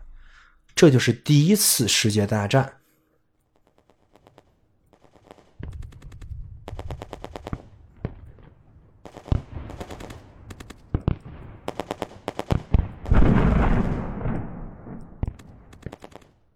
而战争本身就是一次巨大的集权行动，这点我们都是清楚的。我们现在所说战时状态的意义也就在此，就是想说现在呢是非常时期，大家需要把自己的权利再多让渡一点给政府，政府说什么大家执行就行了。就比如现在疫情啊，法国下了战时令，这就能给法国政府更大的权利。可以对那些无理由出城的公民进行罚款啊，等等等这种权利，目的呢，也就是希望大家听政府话。战争加剧了集权，战争还导致了一个结果，就是人和人的不信任空前加剧，以及失业人口和所谓的暴民的数量飞速增长，暴民成了一个新鲜的政治力量。汉娜·阿伦特是这么描写的：第一次世界大战撕裂了欧洲民族国家的和睦友谊，使它再也没有修复的可能。历史上从没有像这样彻底毁灭一切事物的战争。通货膨胀摧毁了所有的小资产阶级，使之无翻身之地。这是以往经济危机都不曾有的现象。失业人口的数目大得惊人。失业人口再不只限于劳工阶级，而是包括全国各行各业的阶级。内战的动乱持续约二十年，比之前任何内战更血腥、更残酷。紧随着内战而来的，则是集体移民。不像以前宗教战争时期的移民，现在他们在欧洲各处受排斥，无法与当地居民同化。这次的移民一旦远离家乡，则成为无家可归的浪民；一旦远离国家，则成为无国籍者；一旦被剥夺人权，则成为这是这地球上无权利的浮渣。无论这是如何愚蠢，无论有多少人知道且预言后果，这些史无前例的现象依然无法被制止。同时，在战争时候啊，各国都有的犹太人的立场是很暧昧的，因为他们的民族性导致犹太这个概念呢是独立于战争的国家这个概念的，这也导致了不管是战胜国还是战战败国啊，都不由自主的会认为犹太人是内奸，尤其是战败国，比如说德国跟奥地利呀，在这个时候。民族主义就演化成了种族主义，反犹的热情越发高涨。汉娜·阿伦特说：“第一次世界大战之后，德国和奥地利的犹太人在更加严酷的环境里生存，其假设的罪行在当时就是他们在战争问题上有罪，是那种没有哪个人的哪一桩行为必须为之负责的罪。”所以这种罪行是不容置辩的，以致暴民依然可以认为犹太的特性即罪孽。所以说，犹太人就是罪，这是战争破产、无家可归、没有工作的人民们愤而相信的一种叙事。而作为只有钱没有权利的犹太人，此刻也成为了一个身怀玉璧却手无缚鸡之力的孩子。就在这个时候，希特勒出现了。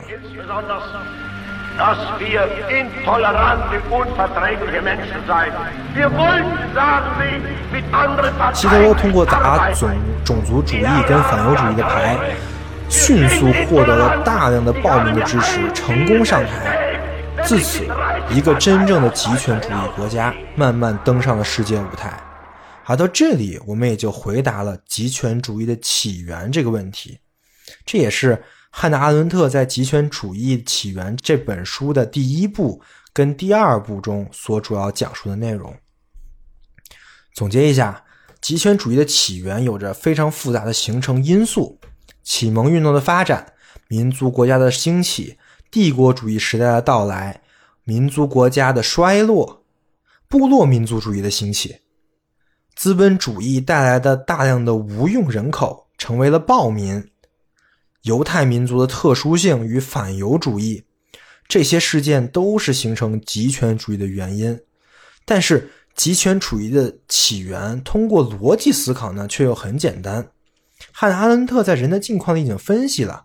自启蒙运动以来，人的境况在不断的坍缩，而犹太人呢，就是放弃了行动而有出色工作精神的典型的民族。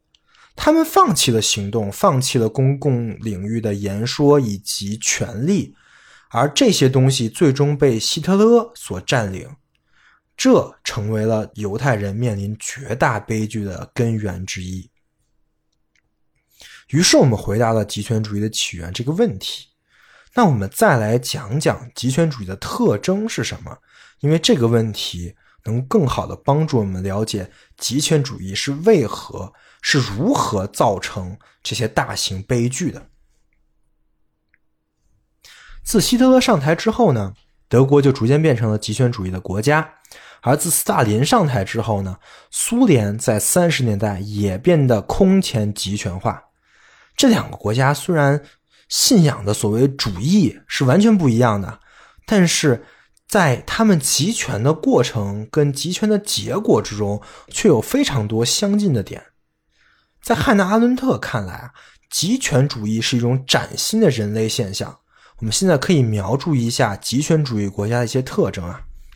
极权主义的第一个特征就是极权主义的国家从上到下都在宣传以及认可一种牺牲少数人、服务大多数人的意志。这个和普遍的道德标准是违背的。电车难题，我不知道大家听没听说过，因为我在原来的播客里也提过，我再讲一遍。说白了就是，你可以选择救一个人杀五个人，还是救五个人杀一个人，你要如何选？但是在极权主义国家，这个难题呀，它根本就不是一个难题，因为牺牲少数人，服务大多数人是正确的。是没有问题的。那这个问题想都不用想，那肯定是选死那一个人，牺牲少数人，服务大多数人嘛，对吧？这就是在极权主义国家十分必要的价值观。因为如果没有这个价值观，你是如何能做到毫无愧疚的屠杀那些没有做错什么的犹太人跟那些所谓的资产阶级呢？在极权主义的统治之下，人们理所应当的认为杀了他们。可以使人类变得更好，那我们就应该杀了他们。当然，使人类变得更好的理由是不一样的。比如说，纳粹就是种族主义、社会达尔文那套，可以使人类进化；而斯大林主义呢，就是实现共产主义那一套，杀了资产阶级，我们就实现共产主义了啊。但是，他们相同的点就是，他们总是要杀一小部分人，而使而而说啊，使大部分人变得更好。而对于那种传统的价值观，比如说，呃，每一个人都很重要啊，这种价值观，在极权主义的国家是嘲笑甚至鄙视的。但确实啊，在电车难题上纠结这些东西是最没有效率的事情了，对吧？极权主义的第二个特征呢，是他声称自己是科学的。极权主义政治的正确性啊，它不从道德中来。也不从信仰中来，它就是从科学中来。所有的极权主义者都声称他们认识到了历史跟自然的法则，并按照这些所谓的法则来行动。极权主义的统治者们谈完全不谈什么正义或明智，他们只要科学，他们只要科学的认识。而科学跟正确在他那里就是划等号了。但这个我也有专门一期在讲啊，就是科学与真理那一期，我当时在一期讲了很多的事情，就是想说科学跟正确这两个词儿是没什么关系的啊。但是呢，在极权主义那里是完全不一样，科学是给他们的行为做背书的。所以极权主义的国家呢，一方面要不断的发明所谓的科学的话语，组织一套科学的范数。来证明自己的正确性，不断的自证，证明自己的理论啊，还是自己的道路啊是科学的。那另外一方面呢，他们认识到了自然法则，他们认为这是科学的，那么他们就有责任排除一切的干扰，而使这个法则得到贯彻。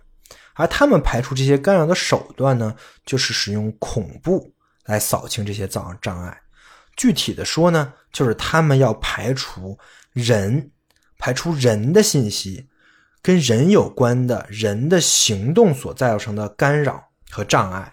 因为科学的必定是非人的，这个具体也可以听一下我在《科学真理》那一期的具体论述啊。这是第二个特征啊。极权主义的第三个特征，它要求人呢是个体的。汉娜·阿伦特用了很大的篇幅来描述极权主义对人的个体性要求，以及他描述了极权主义到底使用了什么样的手段来保证这个个体的个体性。他是这么说的：极权主义运动是分子化、孤立的个人组织，他们同其他一切政党跟运动相比，极权主义运动最显著的外部特征就是个体成员必须。完全的、无限制的、无条件的、一无既往的忠诚于领袖，而这类忠诚只能产生自完全孤立的人。这些人没有其他的社会联系，比如说家庭、朋友、同事，或者只是熟人。忠诚使他们感觉到，只有他们属于一个运动，他们在政党中是一个成员，他们在世界上。才能有一个位置。为保证人民是这样的，苏联跟德国都有类似的秘密警察机制，就是你不知道你周围谁是秘密警察，但是你的言行都可能会被记录跟举报，甚至还有株连罪。就是一个人一旦受到举控，那么他先前的朋友呢，便会立即转为变成他最凶恶的敌人。为了保全他们自己的性命，性命，他们自愿去告密，争先恐后的用一些莫须有的罪证来指控、谴责那个被指控的人啊，那就罪上加罪啊。而这个呢，是证明他的那些朋友们自己是忠实可靠的唯一的办法。所以说，一旦生活在这样的一个社会里。那么最基本的谨慎态度呢，就是一定要尽量的避开一切的亲密往来。这些避开并不是为了防止秘密的思想被发掘，而是考虑到未来可能发生的一些麻烦。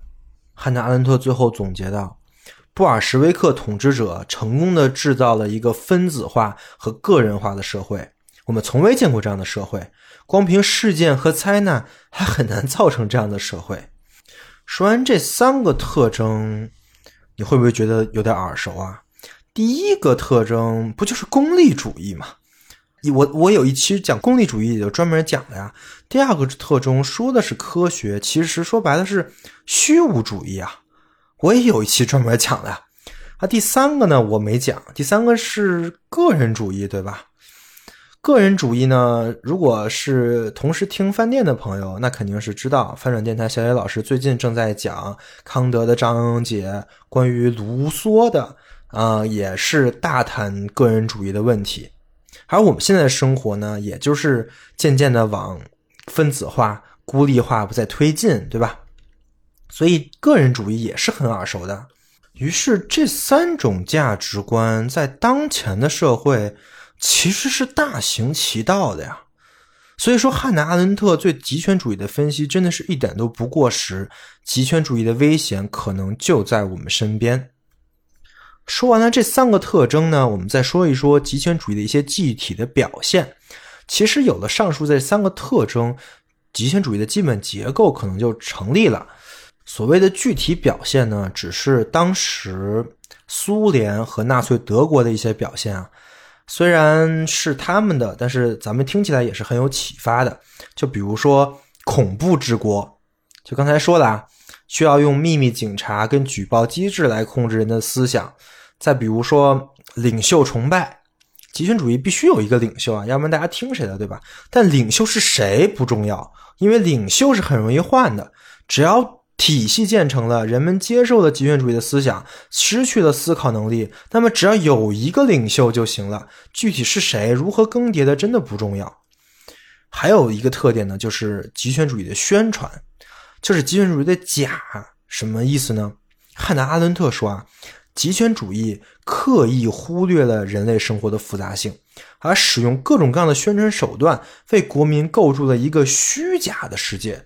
这是一个人造的、完全不复杂的世界，而国民也正好认可和喜欢这样的世界，因为一切是完美的、被计划好的、按照计划执行的、没有疏漏的世界，谁不喜欢呢？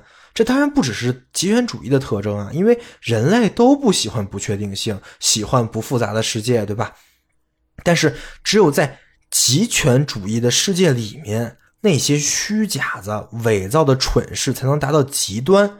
原因也很简单，因为只有一种声音，除了这种声音之外呢，没有人有和其他人交流的能力和欲望。每个人都是孤岛，那么这种声音听说什么，那就是什么，对吧？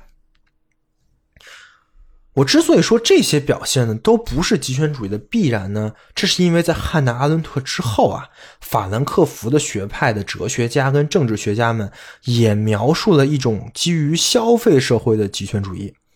这个极权主义依然具备我刚才说的特征啊，却不具备后面的那些表现。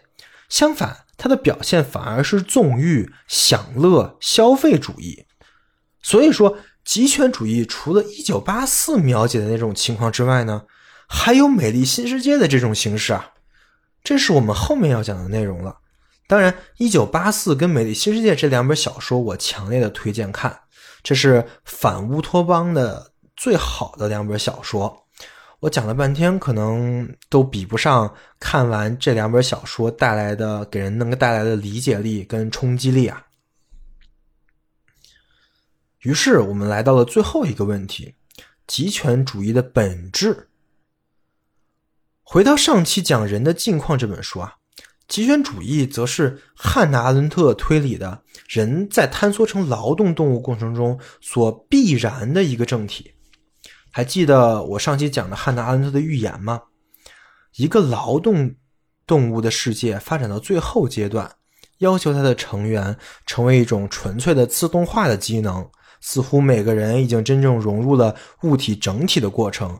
此时，唯一需要个人做出的积极决定就是随波逐流，也即放弃他的个性，忘记他仍然感觉到生活的痛苦跟艰辛，默认一种昏昏沉沉的、令人麻醉的功能化的行为类型。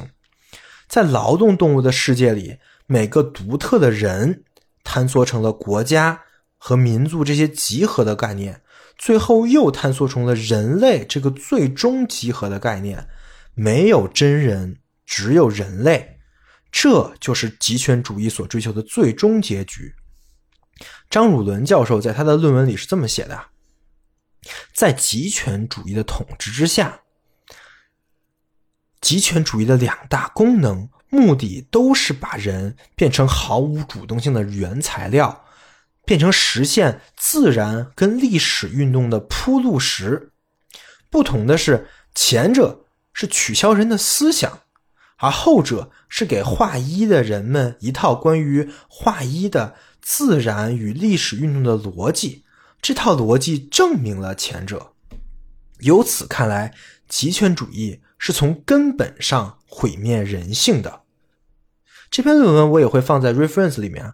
这篇论文叫做《极权主义的政治现代性：读极权主义的起源》。呃，张永伦教授也是一个非常厉害的教授。如果需要原文的呢，可以来我的 Telegram 频道下载。我也是看了这篇文章，受益匪浅的。好，分析了极权主义的这些特点，那我们应该明白了，极权主义导致悲剧的发生，这是必然的。这个必然藏在了功利主义、科学主义和个人主义的价值观里。如果说牺牲一个人救五个人是合理的，那么牺牲六百万人致使全人全人类获得所谓的进化呢？那自然也是合理的。牺牲资产阶级而达到共产主义呢？它更是合理的。不但是合理的，还是科学的，是必然的。在极权主义的世界里。人变成了孤岛，没有办法相互连接，只能依靠领袖跟宣传机器来获得外界的信息。那么，对于任何所谓反对的声音呢，都不可能传出来，甚至人们应该连反对什么都不知道，因为在极权主义社会里生活的人必然要放弃思考能力，放弃这个人之为人的最高能力。而从这个角度想呢，导致极权主义悲剧的核心就不是种族主义或者共产主义，而是极权主义本身。种族主义和共产主义指的作用只不过是把矛头指向了两个特定的人群而已。种族主义指向了犹太人，而共产主义呢，则指向了资产阶级。而极权主义呢，则是那个真正的消灭那些人，使我们获得更好的那个核心力量来源。极权主义又是汉娜·阿伦特分析的人的境况之中的过程之一啊。当人的条件在坍缩时，当人放弃了思考，当人放弃了在公共领域的生活时，极权主义必将出现。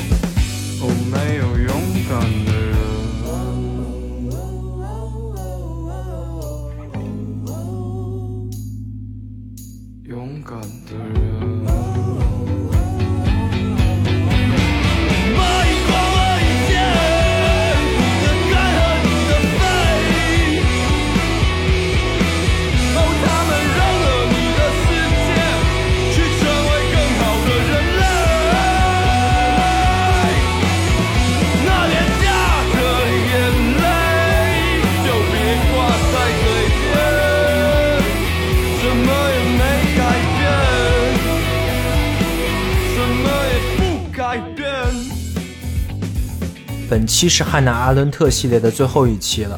在上一期我们讲了《极权主义的起源》这本书，汉娜·阿伦特在这本书里表述了纳粹德国跟斯大林主义是如何在欧洲逐步兴起的，犹太人又是如何因为放弃了公共政治而成为了极权主义的最大牺牲品的。同时，我们也揭示了极权主义作为一种政体它的危险性以及必然性。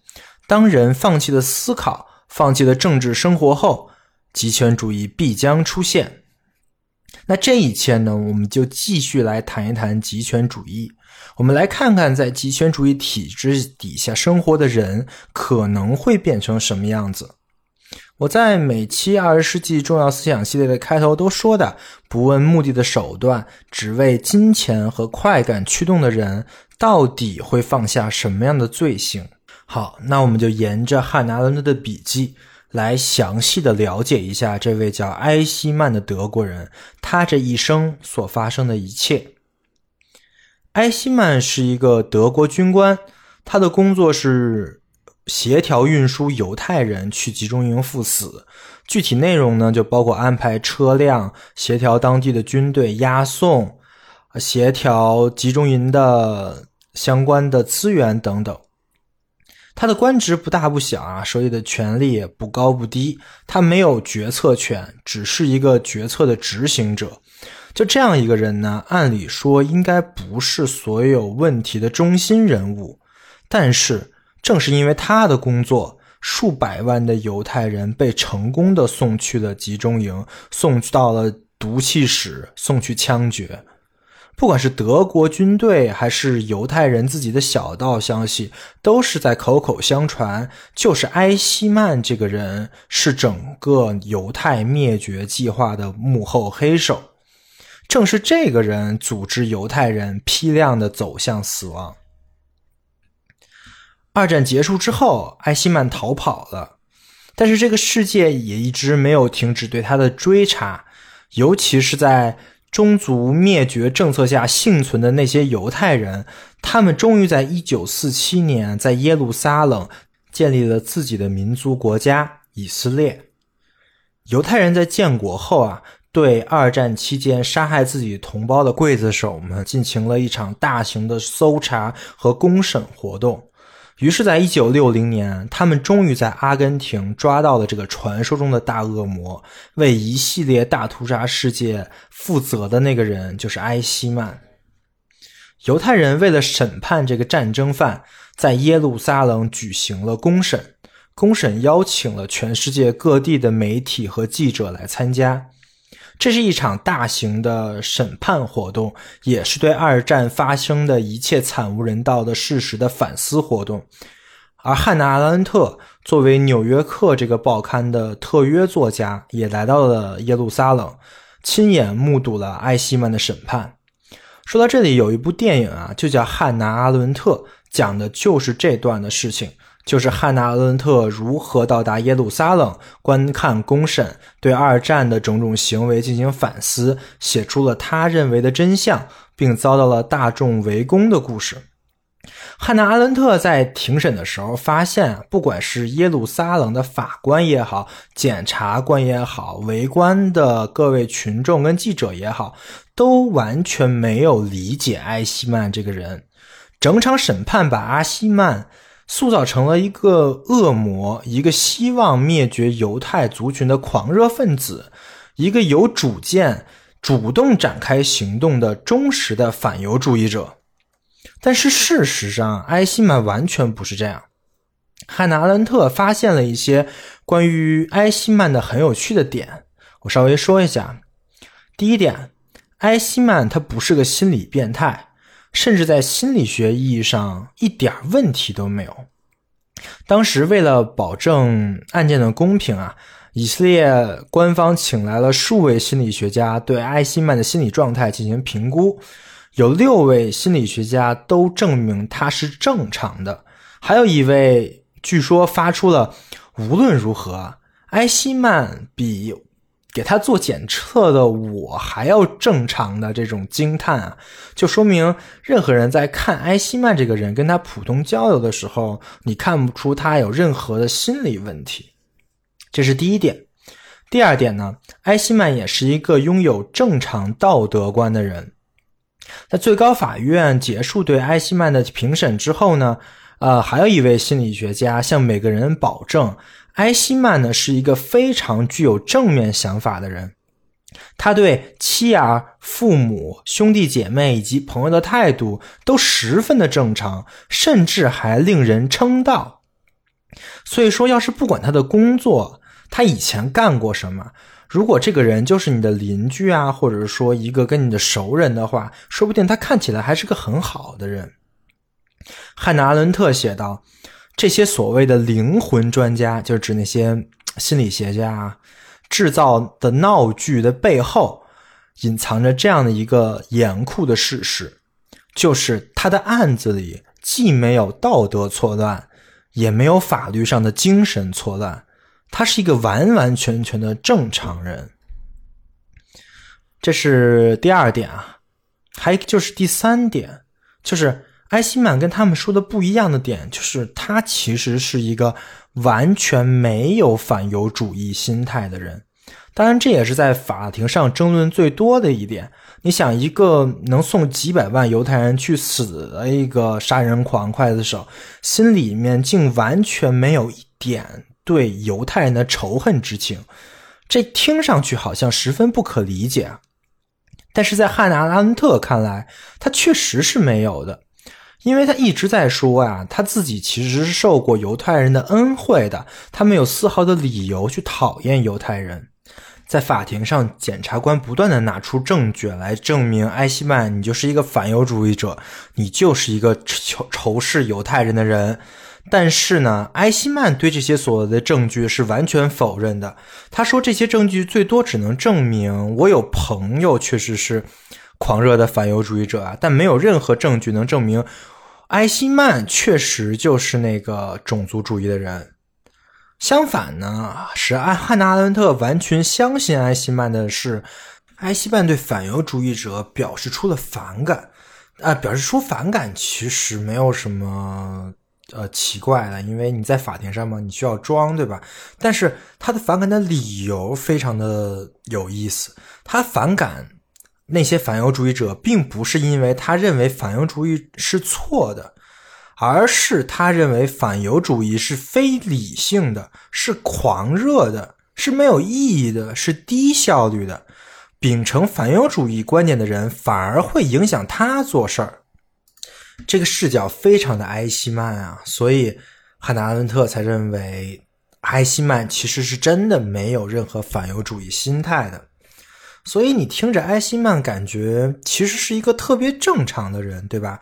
一个心理正常、道德观正常，也没有极端意识形态，甚至还很理性的人。那这样的人为何就会需要对几百万人的死负责呢？为何就变成了一个恶贯满盈的人呢？我相信啊，汉娜·阿伦特提出的这个疑问，听到这儿的同学应该都会有啊。这个确实太不好理解了，以至于当庭的法官都放弃理解了。他们就主观的认为埃希曼就是对犹太人有恶意啊，就是狂热的反犹。所以说呢，当时他们以种族灭绝罪判了埃希曼死刑。当然，这也就是汉诺·阿伦特对这次审判最不满的地方，就是法官根本没有做到去理解罪犯动机这个事情。那么，我们就来试着理解一下吧，埃希曼到底做了什么？他又是怎么到今天这一步的？埃希曼啊，是一九零六年出生的。他出生在一个德国的小镇上。他的父亲呢是一个电力公司的会计。他们家一共有五个孩子，他是老大，是长子啊。但同时呢，他也是唯一一个没有念完高中的人，因为确实是脑子不太好使啊。职高也都没念完就被父亲带回家了。后来去一个电机公司当了两年销售，就是相当于在房地产公司卖房吧，这种也没什么技术含量啊。到了一九二五年，就是埃希曼大概二十岁的时候，他有一个亲戚，一个远房的亲戚，一个犹太人啊，给他安排了一个更好的工作。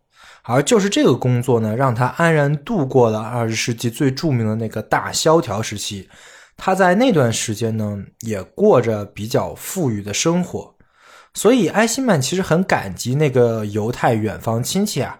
这也是埃希曼提的他为什么不痛恨犹太人的证据。啊，这种比较逍遥的日子呢，一直到了一九三二年，那个时候公司突然对他进行了调职。他不能接受，于是呢就被解雇了。一九三二年对于埃希曼来说是一个很重要的年份啊，这年他二十六岁，工作突然出了变动，而这就是这个时候呢，有朋友给他举荐的机会，于是他在这一年就糊里糊涂的加入了当年当时的那个国家社会主义工人党，就是后来的纳粹党啊，成为了一名党卫军人。我之所以说是糊里糊涂呢，是因为他确实没想过为什么要加。埃希曼不太懂这个党的主张是什么，他甚至不都不太懂党到底是什么。而且他的政，他的父母其实也是不喜欢参与政治，也不了解政治的人啊。但是他知道加入这个党好像有前途，而且正好是有熟人举荐嘛，这个熟人在党内还挺有势力的。那就加入呗。在问及入党原因的时候啊，埃希曼是这么说的：“我从没料到，我也没打算过。正如我所说，党好像吞噬了我。这一切都发生的太快、太突然了。”当他那个熟人问他要不要加入党卫军，他那个时候呢，正好也被解雇了。于是他就说出。为什么不呢？事情就这样发生了。哎，这种心态，我觉得我们现在的各位同学，包括我在内啊，都挺好理解的吧？就是我虽然不知道加入这个党或者说这个组织是干什么的，但是感觉好像有好处啊！哎，还给我发工资，那看着还挺有前途的，那我干嘛不加呢？我相信很多同学也都是会这么选的，对吧？所以说到这儿呢，埃希曼这个人的行为还是很能被人理解的。于是埃希曼可就入党了，还直接加了军队，这成了他的新事业。在一九三三年呢，到一九三四年，也就是德国纳粹运动如火如荼的那一年啊，埃希曼在军营里接受军事训练。他觉得训练呢很无聊，但是他有一个品质，就是什么都能忍受。这作为军人来说是一个非常突出的优点啊。当然，当然了，什么都不想，自然就什么都能忍受，对吧？于是他就凭着这一点晋升了，并且呢，通过这个晋升呢，成功应聘到了保安处的工作。这个保安处啊，相当于我国的保安局、美国的重要情报局这类的机构吧，算是个特务部门，负责情报工作。当然，埃希曼这个人，这这水平也没办法去当特工，对吧？他甚至都不知道这个保安处到底是干啥的，只不过是看见了一个可以往中央来调拨晋级的机会，于是就申请了。他当时还以为保安处就是保卫领导安全的，就是真的是保安啊。他是这么说的：“让我大失所望。”我以为这份工作会像我在慕尼黑图片报上读到的一样，当党内高官乘车驶过，身边都有安保人员在侧，站在车踏板上。总之，我误以为帝国党卫军领袖的保安处就是帝国安全局。没有人更正我，也没有人告诉我任何情况，因为我完全不知道接下来会发生什么。啊，吐槽这儿我都想笑啊！埃希曼这哥们儿真的就是一个字儿，就是混呐，啥都不知道，就是混着混着就入党了，混着混着就来情报局了，这真是不由得让人替纳粹德国这个情报部门感到担心啊！当然，领导也不傻，对吧？把埃希曼招进来也不是培养他当特工的。领导观察了埃希曼几个月，于是就把他派到了负责犹太事务的部门，做一些文职工作，就是坐办坐办公室的，对吧？而这儿呢，就是他犯下一切罪行的起点了。一九三五年，也就是埃希曼被调到保卫局负责犹太事务的这一年，德国著名的纽伦堡法案发布，这个具体可以查查呀。就从这个时候开始。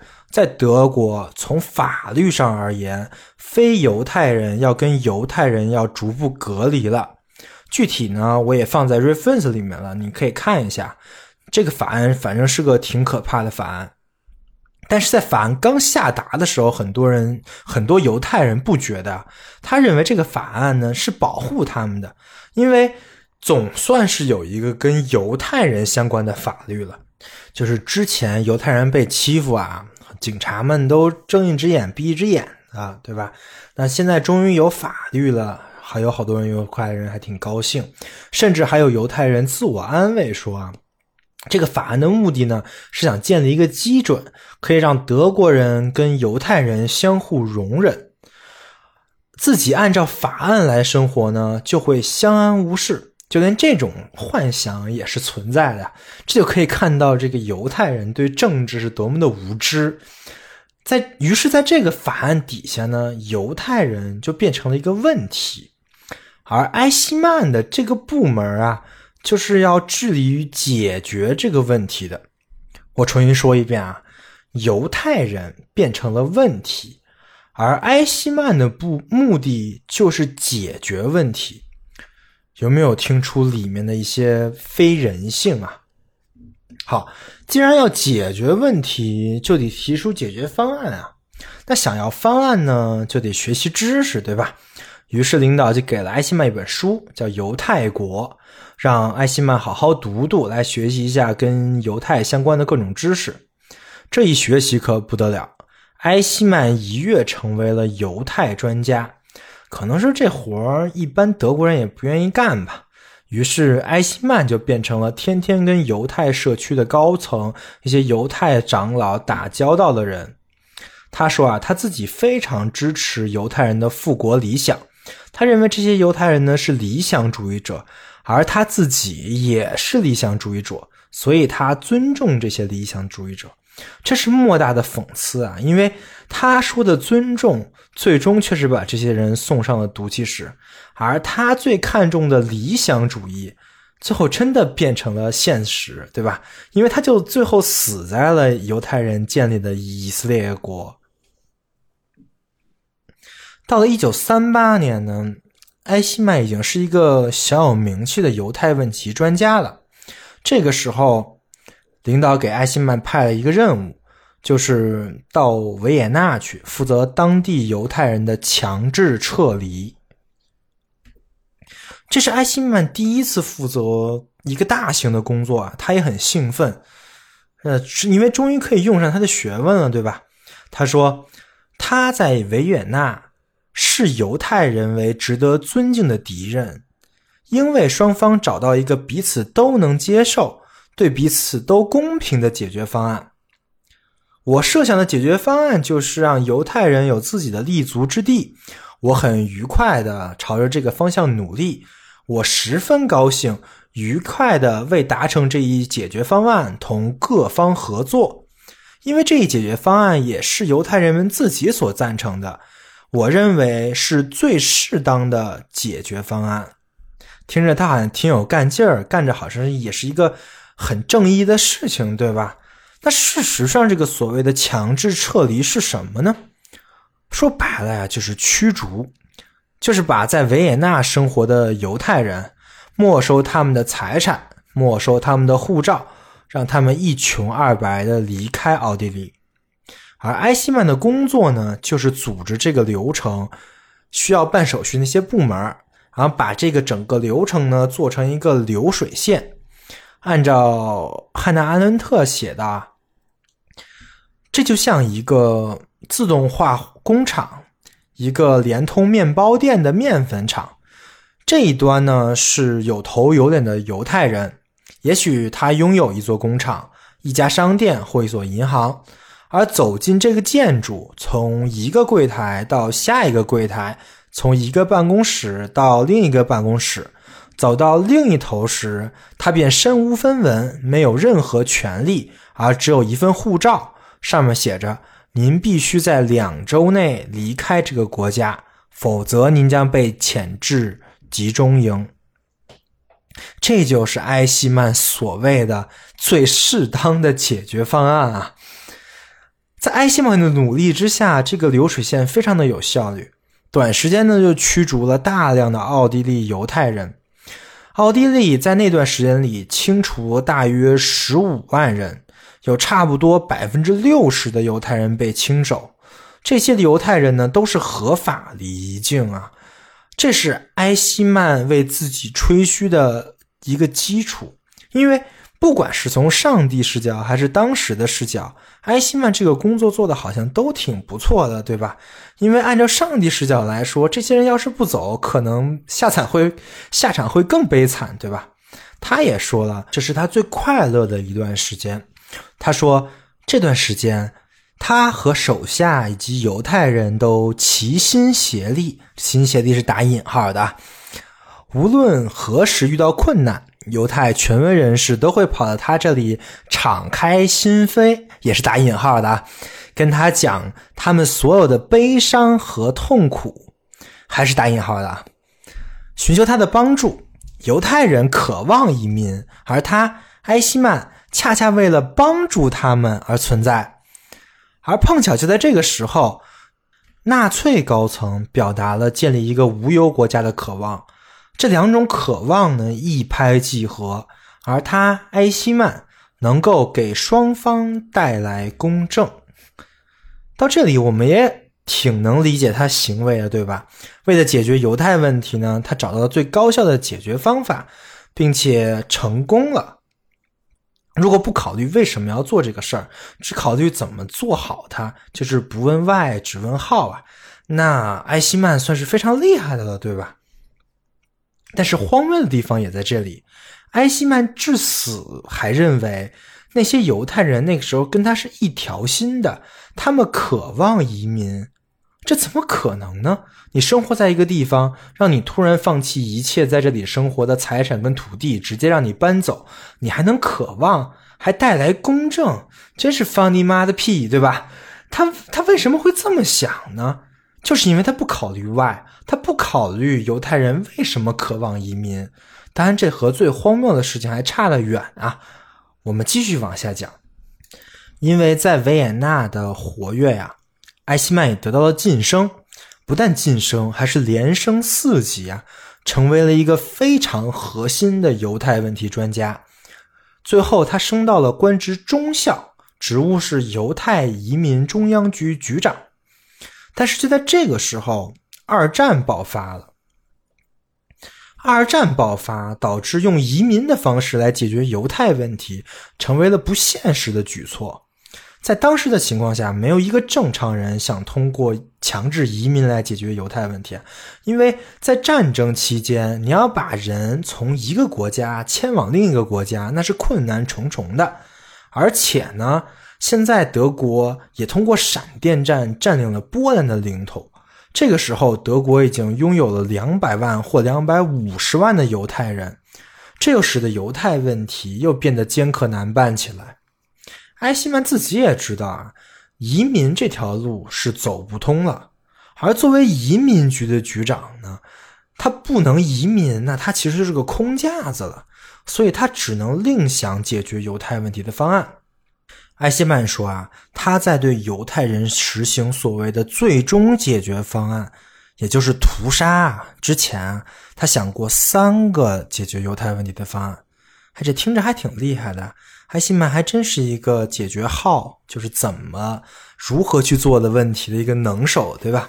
第一个方案呢，叫做尼斯科计划。”这个计划就是在德国占领波兰之后呢，他发现波兰的领土十分的广阔，于是呢，他们就是想在苏联跟德国的边界，因为波兰是挨着苏联，对吧？他想在那块儿呢来搞一块自治区，把境内的所有的犹太人啊都搬到这个自治区里。呃，那划出一块地给犹太人呢，还能满足犹太复国主义的那些犹太人的建国的梦想，这岂不美哉，对吧？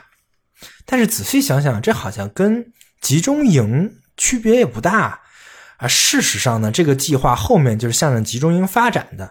你看那个奥斯维辛集中营，就是最臭名昭著的那个集中营，就建立在波兰，对吧？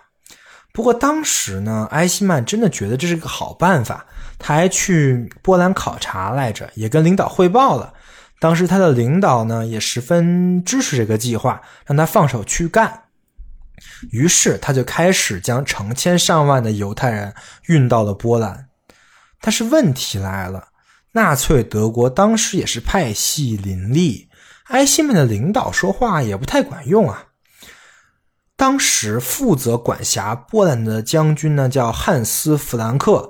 他对这个计划是完全的反对，讲他是一个德国军官，也是一个反犹主义的人。他说：“我的地盘怎么能增加那么多犹太人口呢？对吧？我消灭他们还来不及呢，你都给我赶过来是什么意思？都给我赶走！”于是他下令把所有过来的犹太人啊全部遣返。那人家是手握兵权的封疆大吏，对吧？那埃希曼这种中央的中层干部一点办法也没有。于是，在汉斯·弗兰克的强烈反对之下，这个计划就宣告流产了。顺带一说啊，这个计划的另外一个结局就是那些没有来得及回去的犹太人，他们成了集中营的第一批牺牲者。这尼斯科计划失败了，埃希曼又有一个方案，叫做马达加斯加计划。就是听这名字，其实就是想把德占居的犹太人都送到马达加斯加去，对吧？如果说尼斯科计划还算是有点可能的话，那马达加斯加计划是连谱都不靠啊！你听这个名字就知道这个计划很荒谬。这马达加斯加是得多远呢？你把四百万人从德国送过去，这得是个什么量级的工程啊？后来计划做了一些更改啊，目的地变成了就是换了，不是马达加斯加了，因为太远了，变成法属的一个小岛。但这也是不可能的事儿，因为当时在二战呀，你哪儿去找运输四百万人的船啊？这些船还得经过战争区域，此外，最重要的是，那个岛是法国的呀，人家也没同意你把人运过去，对吧？所以，其实明眼人都能看出来，这所谓的马达加斯加计划只不过是场骗局。这个目的呢，不过是把所有的犹太人都集合起来，名义呢是遣送，实际上就是为屠杀做准备了。埃希曼不会不知道马达加斯加计划的真相，但是他一直就坚信马达加斯加计划的目的就是把犹太人送走。汉娜·恩特是这么写的：埃希曼从未改变过他对马达加斯加计划的说辞，也许他就是没法更改。这个故事仿佛被他的头脑录制在一瓶特殊的磁带上。有了这盘磁带，他似乎就有了对抗任何形式的理性论证、信息以及洞见的依据。哎，我读到这儿就特别想起一个东西啊，看过《三体》的同学们可能知道，叫思想钢印，对吧？就是说，在你脑子里印一个概念，无论如何你都不会觉得这个概念是错误的，你不会去怀疑它。埃希曼那个时候就是这样，对吧？因为对于任何明显的证据来证明马达加斯加计划本来就不靠谱的这种证据啊，他都抱着哎我不听我不听这种这种态度啊，把眼睛一蒙，就坚持他的思想干印，只相信官方的说辞。哎，这其实也不难理解呀。我们现在上，嗯，现在周围好多人不也完全一样的心态，对吧？在埃希曼的眼里啊，马达加斯加计划的失败呢，是因为缺少时间。这时间啊，都被其他部门没完没了的指手画脚给耽误了。我们现在在国企跟机关工作的朋友呢，肯定也非常理解这所谓的缺少时间是指什么意思，对吧？和那个时候应该也差不多呀。但是根据我的经验呀，只要是有实权的领导真正想干的事儿。绝对不缺少时间，什么流程都贼快。但是要是底下的人想推动什么事儿，领导觉得模棱两可呢，那这个程序就会变得莫名其妙的长啊。但不管怎么说呢，埃希曼也承认这个计划是失败了。马达加斯加计划的失败呢，这就意味着对于埃希曼而言啊，解通过移民和遣送的方式。来解决犹太问题，变成了不可能。这也意味着埃希曼从心理上和逻辑上都已经做好了下一步准备，就是既然不存在任何可以遣送的方案，那么唯一的解决方案呢，就是灭绝。事实上，以希特勒为首为首的那些高层，早就在一九三九年就已经内部确认了灭绝犹太人作为解决犹太问题的最终解决方案。在后期呢，干脆就用“最终解决”这几个词儿来替代屠杀犹太人的含义。正如我刚才所说啊，所谓的犹太问题，它是一个问题。那对于问题呢，只要去。用理性去找解决方案就行了，几个解决方案不奏效，那就只能用那个一劳永逸的方案。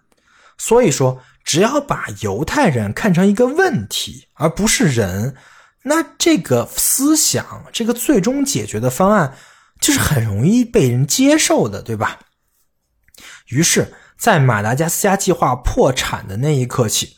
所有与犹太问题相关的纳粹部门都做好了开展灭绝行动的准备，当然，这里面也包含我们的犹太专家埃希曼。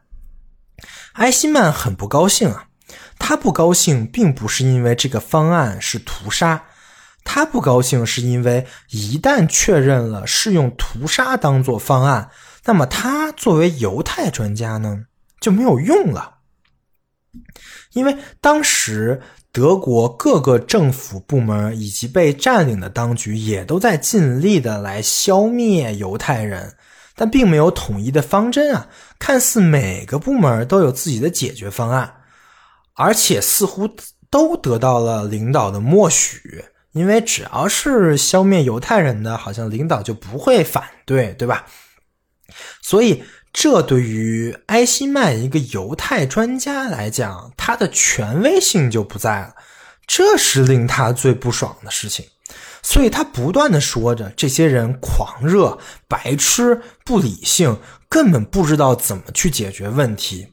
而埃希曼他不一样啊，他理性，他能最高效的解决犹太问题，也就是说，他能最高效、最迅速的送犹太人去死。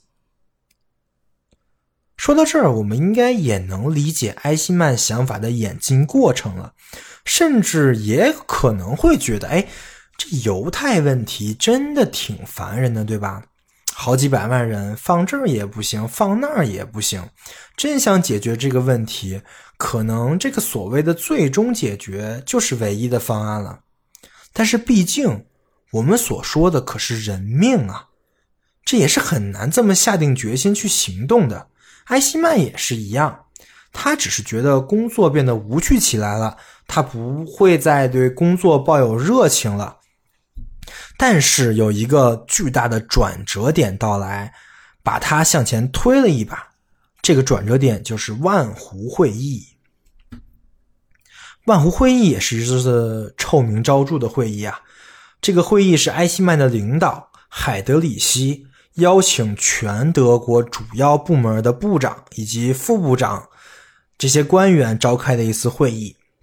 会议的目标呢，就是通知并要求所有的部长以及行呃全体的行政部门通力合作，对犹太问题实现所谓的最终解决。这会议之前呢，海德里希心里还打鼓，因为这些人呢，可都是纳粹德国的中坚力量，都是德德高望重的专家跟领导，他们很多人甚至都不是纳粹党员。那他们真的能支持这个大屠杀计划吗？所以他当时做了所谓的迎接万难之难的准备，但是没想到啊，这个会议异常的顺利，这帮高官都纷纷的支持啊，不但支持，还出谋划策，就热烈的开始讨论怎么最高效的来灭绝欧洲一千一百万犹太人口。在这次臭名昭著的会议上。埃希曼是作为秘书一样的存在，他还为领导准备了演讲稿。在这个会议上，他见到了许多他之前非常钦佩的各部门的领导。之前啊，埃希曼也是对希特勒所说的最终解决这个方案是打鼓的，但是这次他的疑虑烟消云散了。原因也很简单，就跟我们现在很多人做事的原因是一样的。他是这么说的。在万湖会议上，连最重要的人士、第三帝国的教皇们都发言了。现在他可以亲眼看到、亲耳听到，不单是希特勒，也不仅是海德里希，也不只是党卫军和纳粹党，就连具有优秀传统的官场精英们，也都在争相争夺这场血腥的任务的殊荣。这一刻，我有了一丝比拉多的感觉，因为我不再觉得自己有罪了。这是埃希曼的一个自白啊。说白了就是，哎，你看那些牛逼的人都没说三道四，你算老几？就这种心态啊。只不过埃希曼是自我代入了，他是谁？他敢胆敢对这么大人物下下达的命令做出审判吗？他是谁？他能对这个事情有自己的想法吗？那大家都觉得好，那他就只能跟着干呗。反正天塌下来了，有那么多大人物顶着呢。这种想法我们更能理解了，对吧？我记得我小学时候啊，我数学老师在黑板上算题，我发现他算错了，于是我偷偷就跟我就跟我同桌说：“哎，你看老师这步是不是没算对啊？”然后我同桌看了看，说：“哎呀，老师怎么可能错？再说，你看那个班里的叉叉叉啊，就是我们班数学最好、老考一百分那哥们儿，他都没吱声，所以肯定是你错了。当然，这个故事的最后，老师是发现自己错了，然后直接把黑板给改了呀。但是我也完全没看出我同桌脸红，毕竟老师改了，也验证了他他老师永远是对的这个理论，对吧？好了，这回埃希曼彻底安心了，而且见了这么多大人物，他自己斗志也上来了，那就开干吧。接下来的事儿呢，进行的就比较平顺，按部就班。当年的一个强制移民的专家埃希曼，很快就变成了一个强制撤离专家，从一个国家到另一个国家登记犹太人口，强制他们被佩戴黄星，以便于辨认，然后按照当时东部地区各个灭绝中心的集中相对容量来调遣车辆。当一个满载犹太人的列车抵达一个中心，首先呢就要把他们当中身强力壮的挑选出来干活。这个活通常就是操作各种灭绝设备，剩下的人呢立即被处决。这个一切都非常的顺利啊，偶尔有不顺呢，也都是小状况。埃希曼在里面出色的发挥了他所谓的组织协调的天赋啊。他从敌，他同纳粹的敌占领国的高官接触，协调资源，保证人口的运输跟屠杀的顺畅，这就是他所做的一切了。当然，不只是一个埃希曼，在这个巨大的杀人机器运转的过程中，有无数个类似埃希曼的人啊。有的人负责看管犹太人，有的人负责押送，有的人负责造毒气室。有的负责埋埋尸体，这一切都有条不紊的运作着，而这个运作又给了埃希曼巨大的心理安慰。汉娜·阿伦特说：“，如埃希曼所述，最有力的良心安慰剂就是一个简单的事实：他看不到哪怕一个人，任何一个人真正站出来反对。”所谓的最终解决，甚至我刚才说了，连犹太人都没有反抗。埃希曼作为一个犹太人专家，他同犹太人的领袖进行了合作，在整个集中营的运输跟屠杀的过程中，都是犹太人管犹太人的。对你没听错。就是犹太人自己把自己的人管理着，安静的入住了集中营，安静的被批量屠杀，甚至在屠杀的过程中实行杀人的人还是犹太人自己人。汉娜·伦特的这篇报道揭示了这个巨大的黑暗啊，而这也就是汉娜·伦特被人攻击、遭人反对的原因。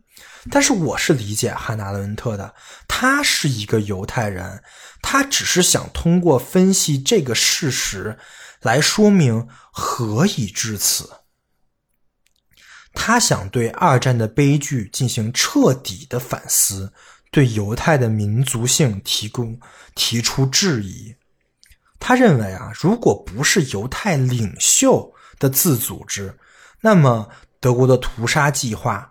也绝对不可能变得如此顺利。也就是说，犹太组织中也有大量的跟埃希曼一样的人，这些人不问为什么，只管行动。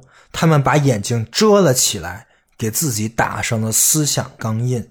根据埃希曼说啊，导致他行动的还有这么几个因素。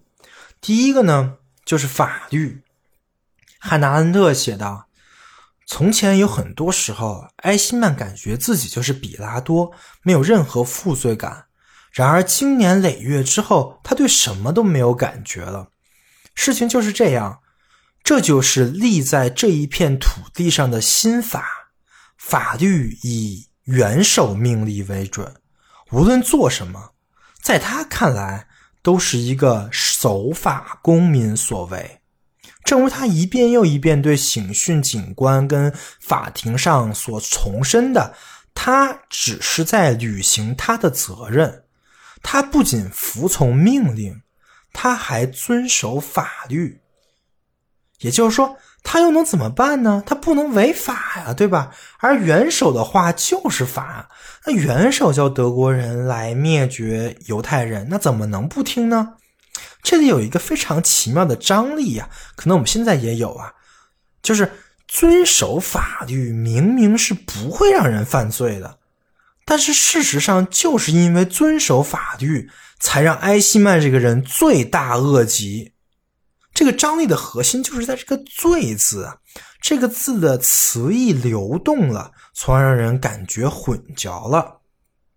我们现在说的绝对不是某一国所规定的法以及犯罪，我们在说的可能是我们每个人心里都有的那个道德律令所规定的罪，而埃希曼则完全无视了我们刚才说的这个最重要的东西。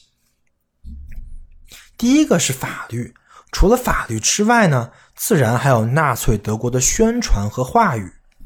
纳粹德国不断用他们的一套话语来告知人民纳粹主义的正确性，而埃希曼呢，就是在这套话语之中长大的。这个已已经影响到了官方用语，已经成为他的语言了，因为他根本没有能力说出一句不是官方套话的完整句子。如果说维特根斯坦那句“语言的边界就是思维的边界”是正确的话，那么埃希曼跟当时德国的很多人，他们的思维已经被画在由官方套话所画的那个圈里了，他们根本没办法思考超过套话的内容。宣传和话题之外呢，还有一点就是权力崇拜。埃希曼这个人啊。总是对上层社会心怀敬畏，他对权力的崇拜可能是他驱使他行动的唯一的动力呀，也是他至死不渝的追求。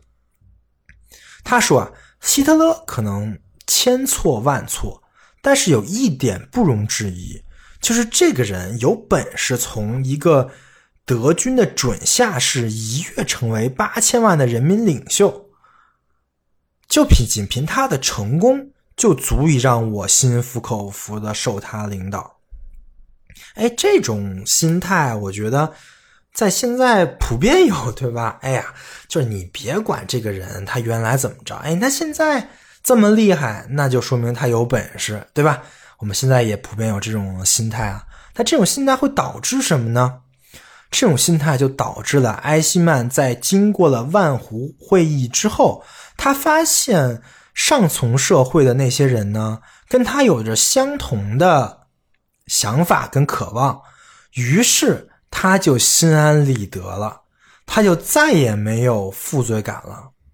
这就是权力崇拜带给他的。当然，最终决定埃希曼行动呢，是他的命令。汉娜·阿伦特写的啊，埃希曼这个人从来没有自作主张过。他总是极其小心的履行命令，甚至都不愿意主动提出建议，而是总是等待指示。埃希曼从来不刨根问底呀，只是执行命令。命令是驱逐犹太人呢，那就驱逐；命令是屠杀犹太人呢，那就想办法屠杀。他不考虑命令的来源，只想怎么做就好了。一九四五年德军战败之后，这对埃希曼来说是晴天霹雳一样的打击啊！因为从这一刻开始，再也没有命令了，再也没有人可以命令他了。从那个时候，他完全不知道何去何从。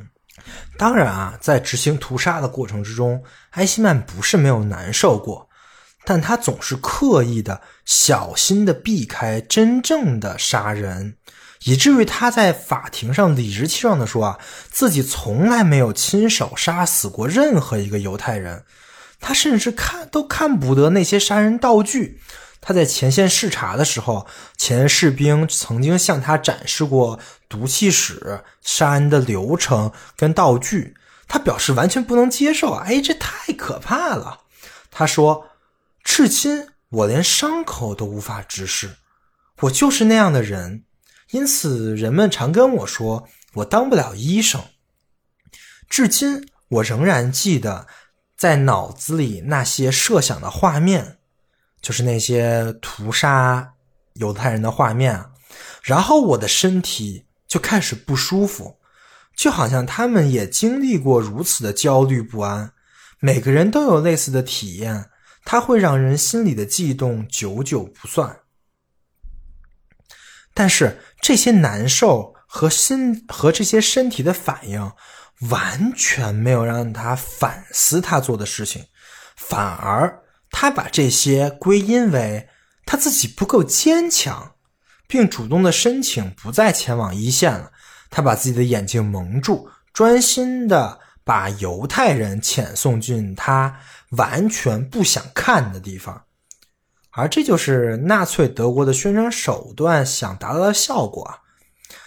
他让别人不再说“哎呀，我对这些人做了多么可怕的事”，而是说“我得承受多大痛痛苦才能完成这可怕的任务啊！这个任务给我造成了多么沉重的负担啊！”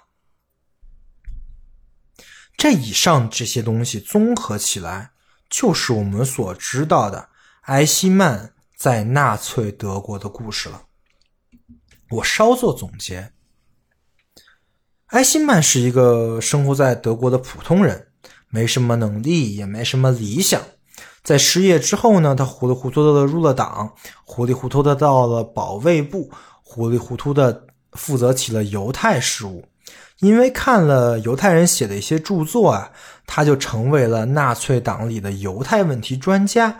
开始专注于解决犹太问题。解决的方案呢，最开始是强制犹太移民，后来因为战争移民无法进行了，便想在波兰境内造一个犹太自治国。但这个呢，遭遭到了波兰当局的抵制，也失败了。最后想去使用船只将犹太人运到马达加斯加，也失败了。那么，解决犹太问题，从理性上也就只剩下最后一条路了，就是屠杀。随着屠杀这个方案受到德国高层的认可，埃希曼也放弃了自己的思考，专心投身于如何高效的屠杀犹太人的事业当中。他利用自己有关犹太的知识和犹太人谈判，利用犹太人来杀犹太人，取得了非常大的成果。令世界震惊啊！但他还认为自己是守法公民，在当时他别无选择，他需要遵照命令行事，而这一切对他而言呢，只是需要解决的问题。他认为纳粹德国的杀人机器上，他只是一个齿轮，而一个齿轮能如何反抗整个机器呢？我想说到这里，对于正在听播的听众来说，埃希曼的所作所为并不难理解，一切看上去都非常合理，不是合乎道理的合理，而是合乎理性的合理。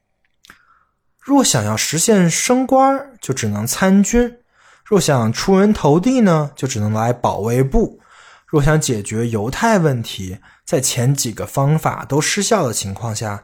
那就只有屠杀。若不想违法呢，就只能听希特勒的话。埃希曼的一生就被这些“若想怎样就只能怎样的”因果律控制着，一路到了耶路撒冷的处刑场。那么，如果我们站在埃希曼的角色上，我们有什么办法呢？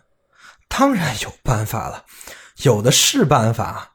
汉娜·阿伦特在这本书里专门挑了一章，就写那些伟大而又平凡的反极权主义的人们的做法。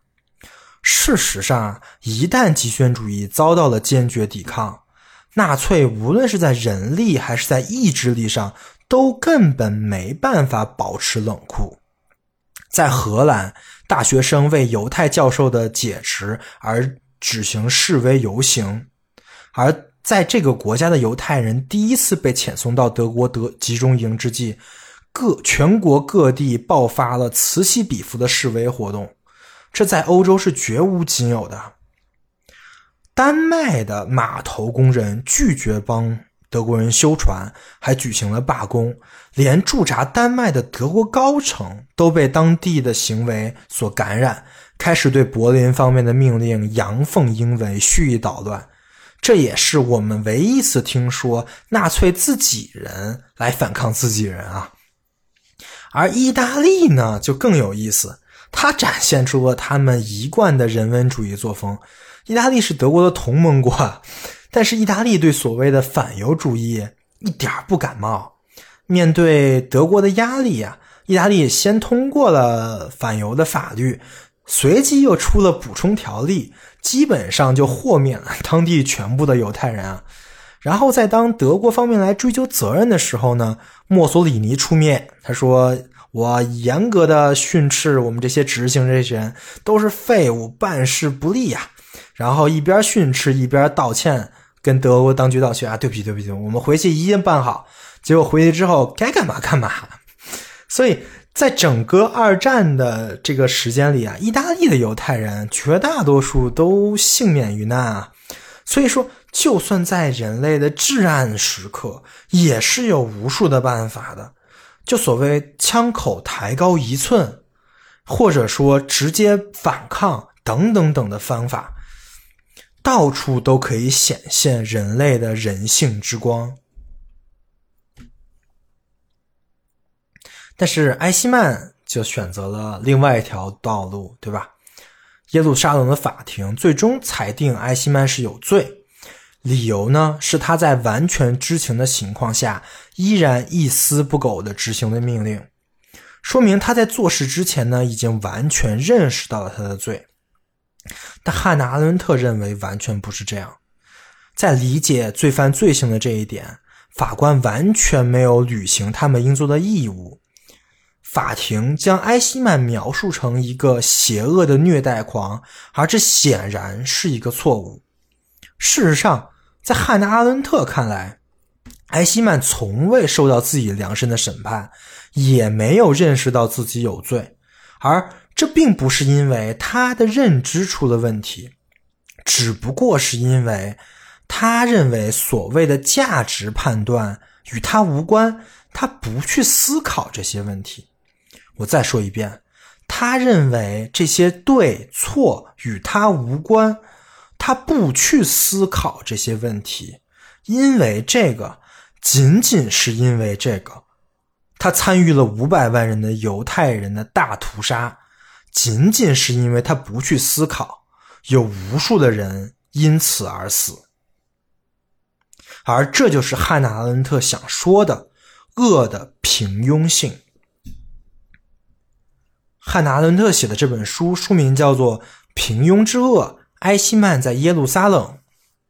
我认为这是翻译的问题啊，因为这本书并不是对平庸的批判，而是对一种新型的恶的发现。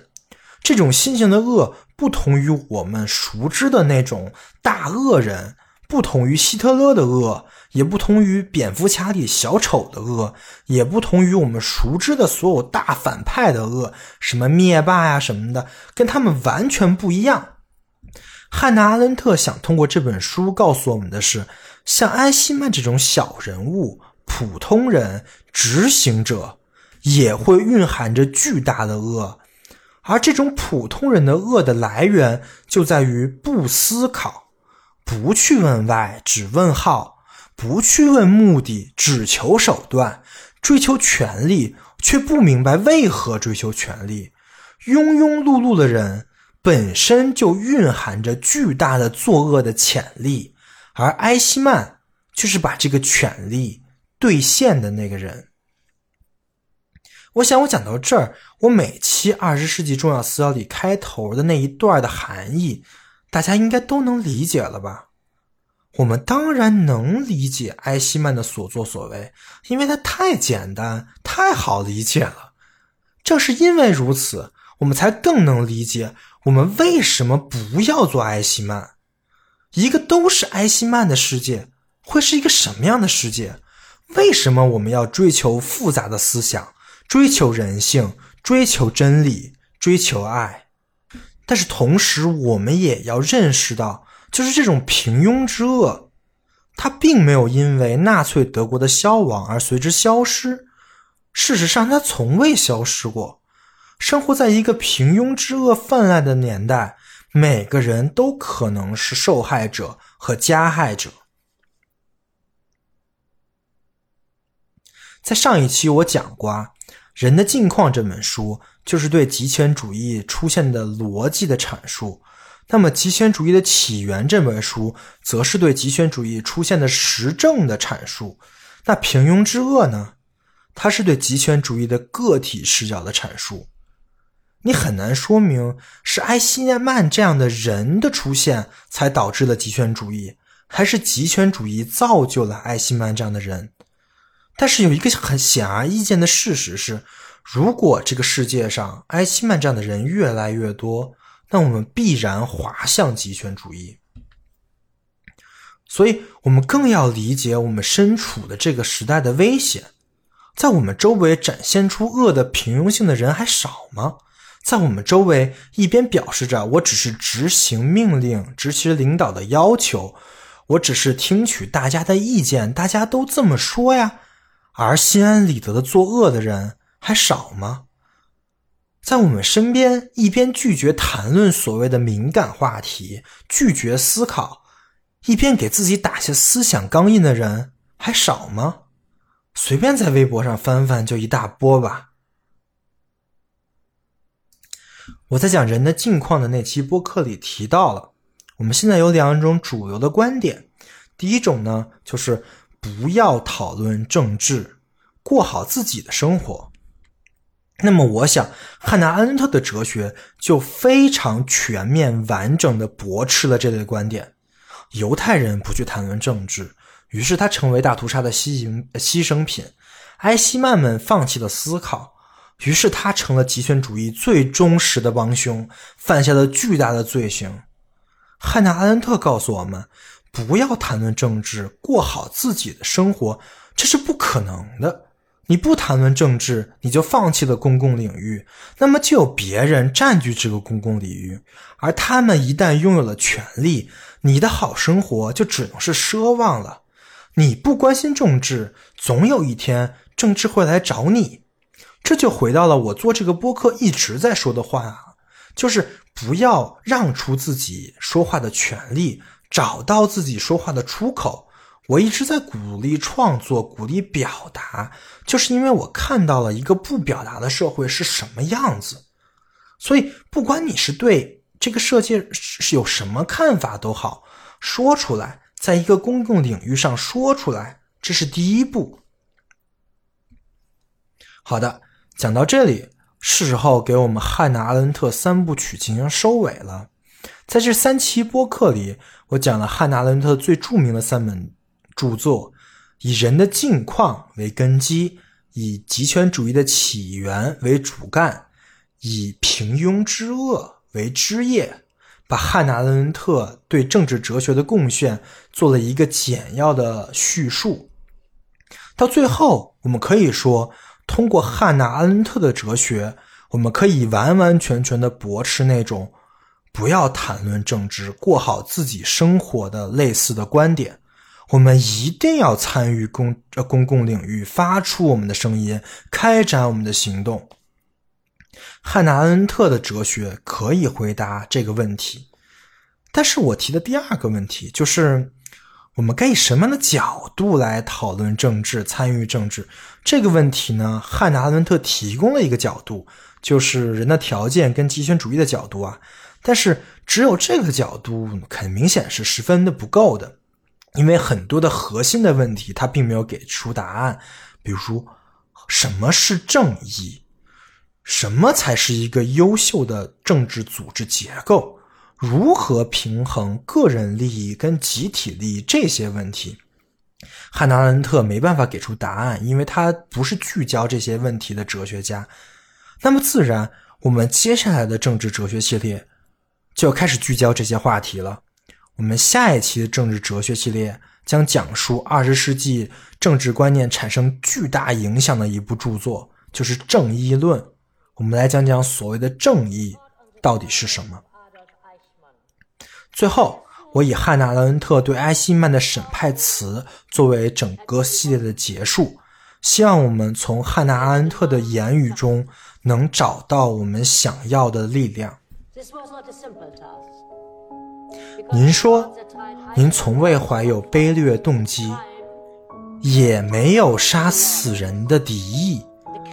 说您从来没恨过犹太人，甚至还说您别无选择，所以认为自己无罪。您还说，您在最终解决中扮演的角色纯属偶然，几乎谁来演都行，因此每个德国人都可能是有罪的。您是想说，既然人人有罪，那么具体到每个人上头上？无人有罪，这个看法确实相当普遍，但是我们却不能够同意。我们在此探讨的只是您实际做过什么，而不是您从内心和动机层面是否根本无意犯罪，或者您周围所有人是否可能犯罪。您在讲述您的人生经历中。您似乎成了一个倒霉的人。我们了解您当时的境况，在某种程度上也愿意相信。若非生不逢时，您可能根本不会站在这里或者任何一个刑事法庭上。为了便于说理，我们暂且认定，您之所以变成大屠杀组织里一个任人摆布的工具，纯粹是时运不济。不过。您执行了，从而也支持了一个大屠杀的政策，这是不争的事实。政治不是儿戏，论及政治问题，服从就等于支持。您支持并执行了不与犹太民族与以及诸多其他民族共享这个地球的政治意愿。似乎您和您的上级有权决定谁应该或谁不该居住在地球上。同理，我们认为没有人，也就是说，整个人类中没有任何一个成员愿冒天下而大不为与您共享地球。正是这个原因，这个独一无二的原因，您必须接受。判处绞刑。以上就是本期维生素 E，感谢您的收听，欢迎关注维生素 E 小程序、维生素 E Telegram 频道和添加维生素 E 小助手的微信来获取播客最新的内容跟相关书籍资料，也可以跟播主进行交流，相关链接都在播客的 Show Note 里面可见。如果您认为播客内容对您有帮助，也相信会对您周围的朋友有一些启发，所以欢迎在各大平台转发节目。好的，广告打完，我们下期再见。among the persecutors, but also among the victims. Yes? The persecution was aimed at the Jews. Why do you describe Eichmann's offenses as crimes against humanity? Because Jews are human. The status the Nazis try to deny them. A crime against them is, by definition, a crime against humanity. I am, of course, as you know, a Jew and I've been attacked for being a self-hating Jew who defends Nazis and scorns her own people. This is not an argument. That is a character assassination.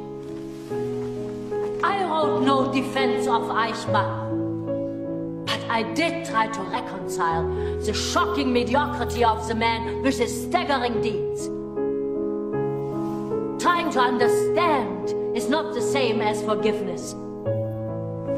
I see it as my responsibility to understand. It is the responsibility of anyone who dares to put pen to paper on this subject. Since Socrates and Plato, usually call thinking to be engaged in that silent dialogue between me and myself. In refusing to be a person, Eichmann utterly surrendered that single most defining human quality, that of being able to think. And consequently, he was no longer capable of making moral judgments. This inability to think created the possibility for many ordinary men to commit evil deeds on a gigantic scale, the like of which one had never seen before. It is true. I have considered these questions in a philosophical way. The manifestation of the wind of thought is not knowledge, but the ability to tell right from wrong, beautiful from ugly. And I hope that thinking gives people the strength to prevent catastrophes in these rare moments when the chips are down. Thank you.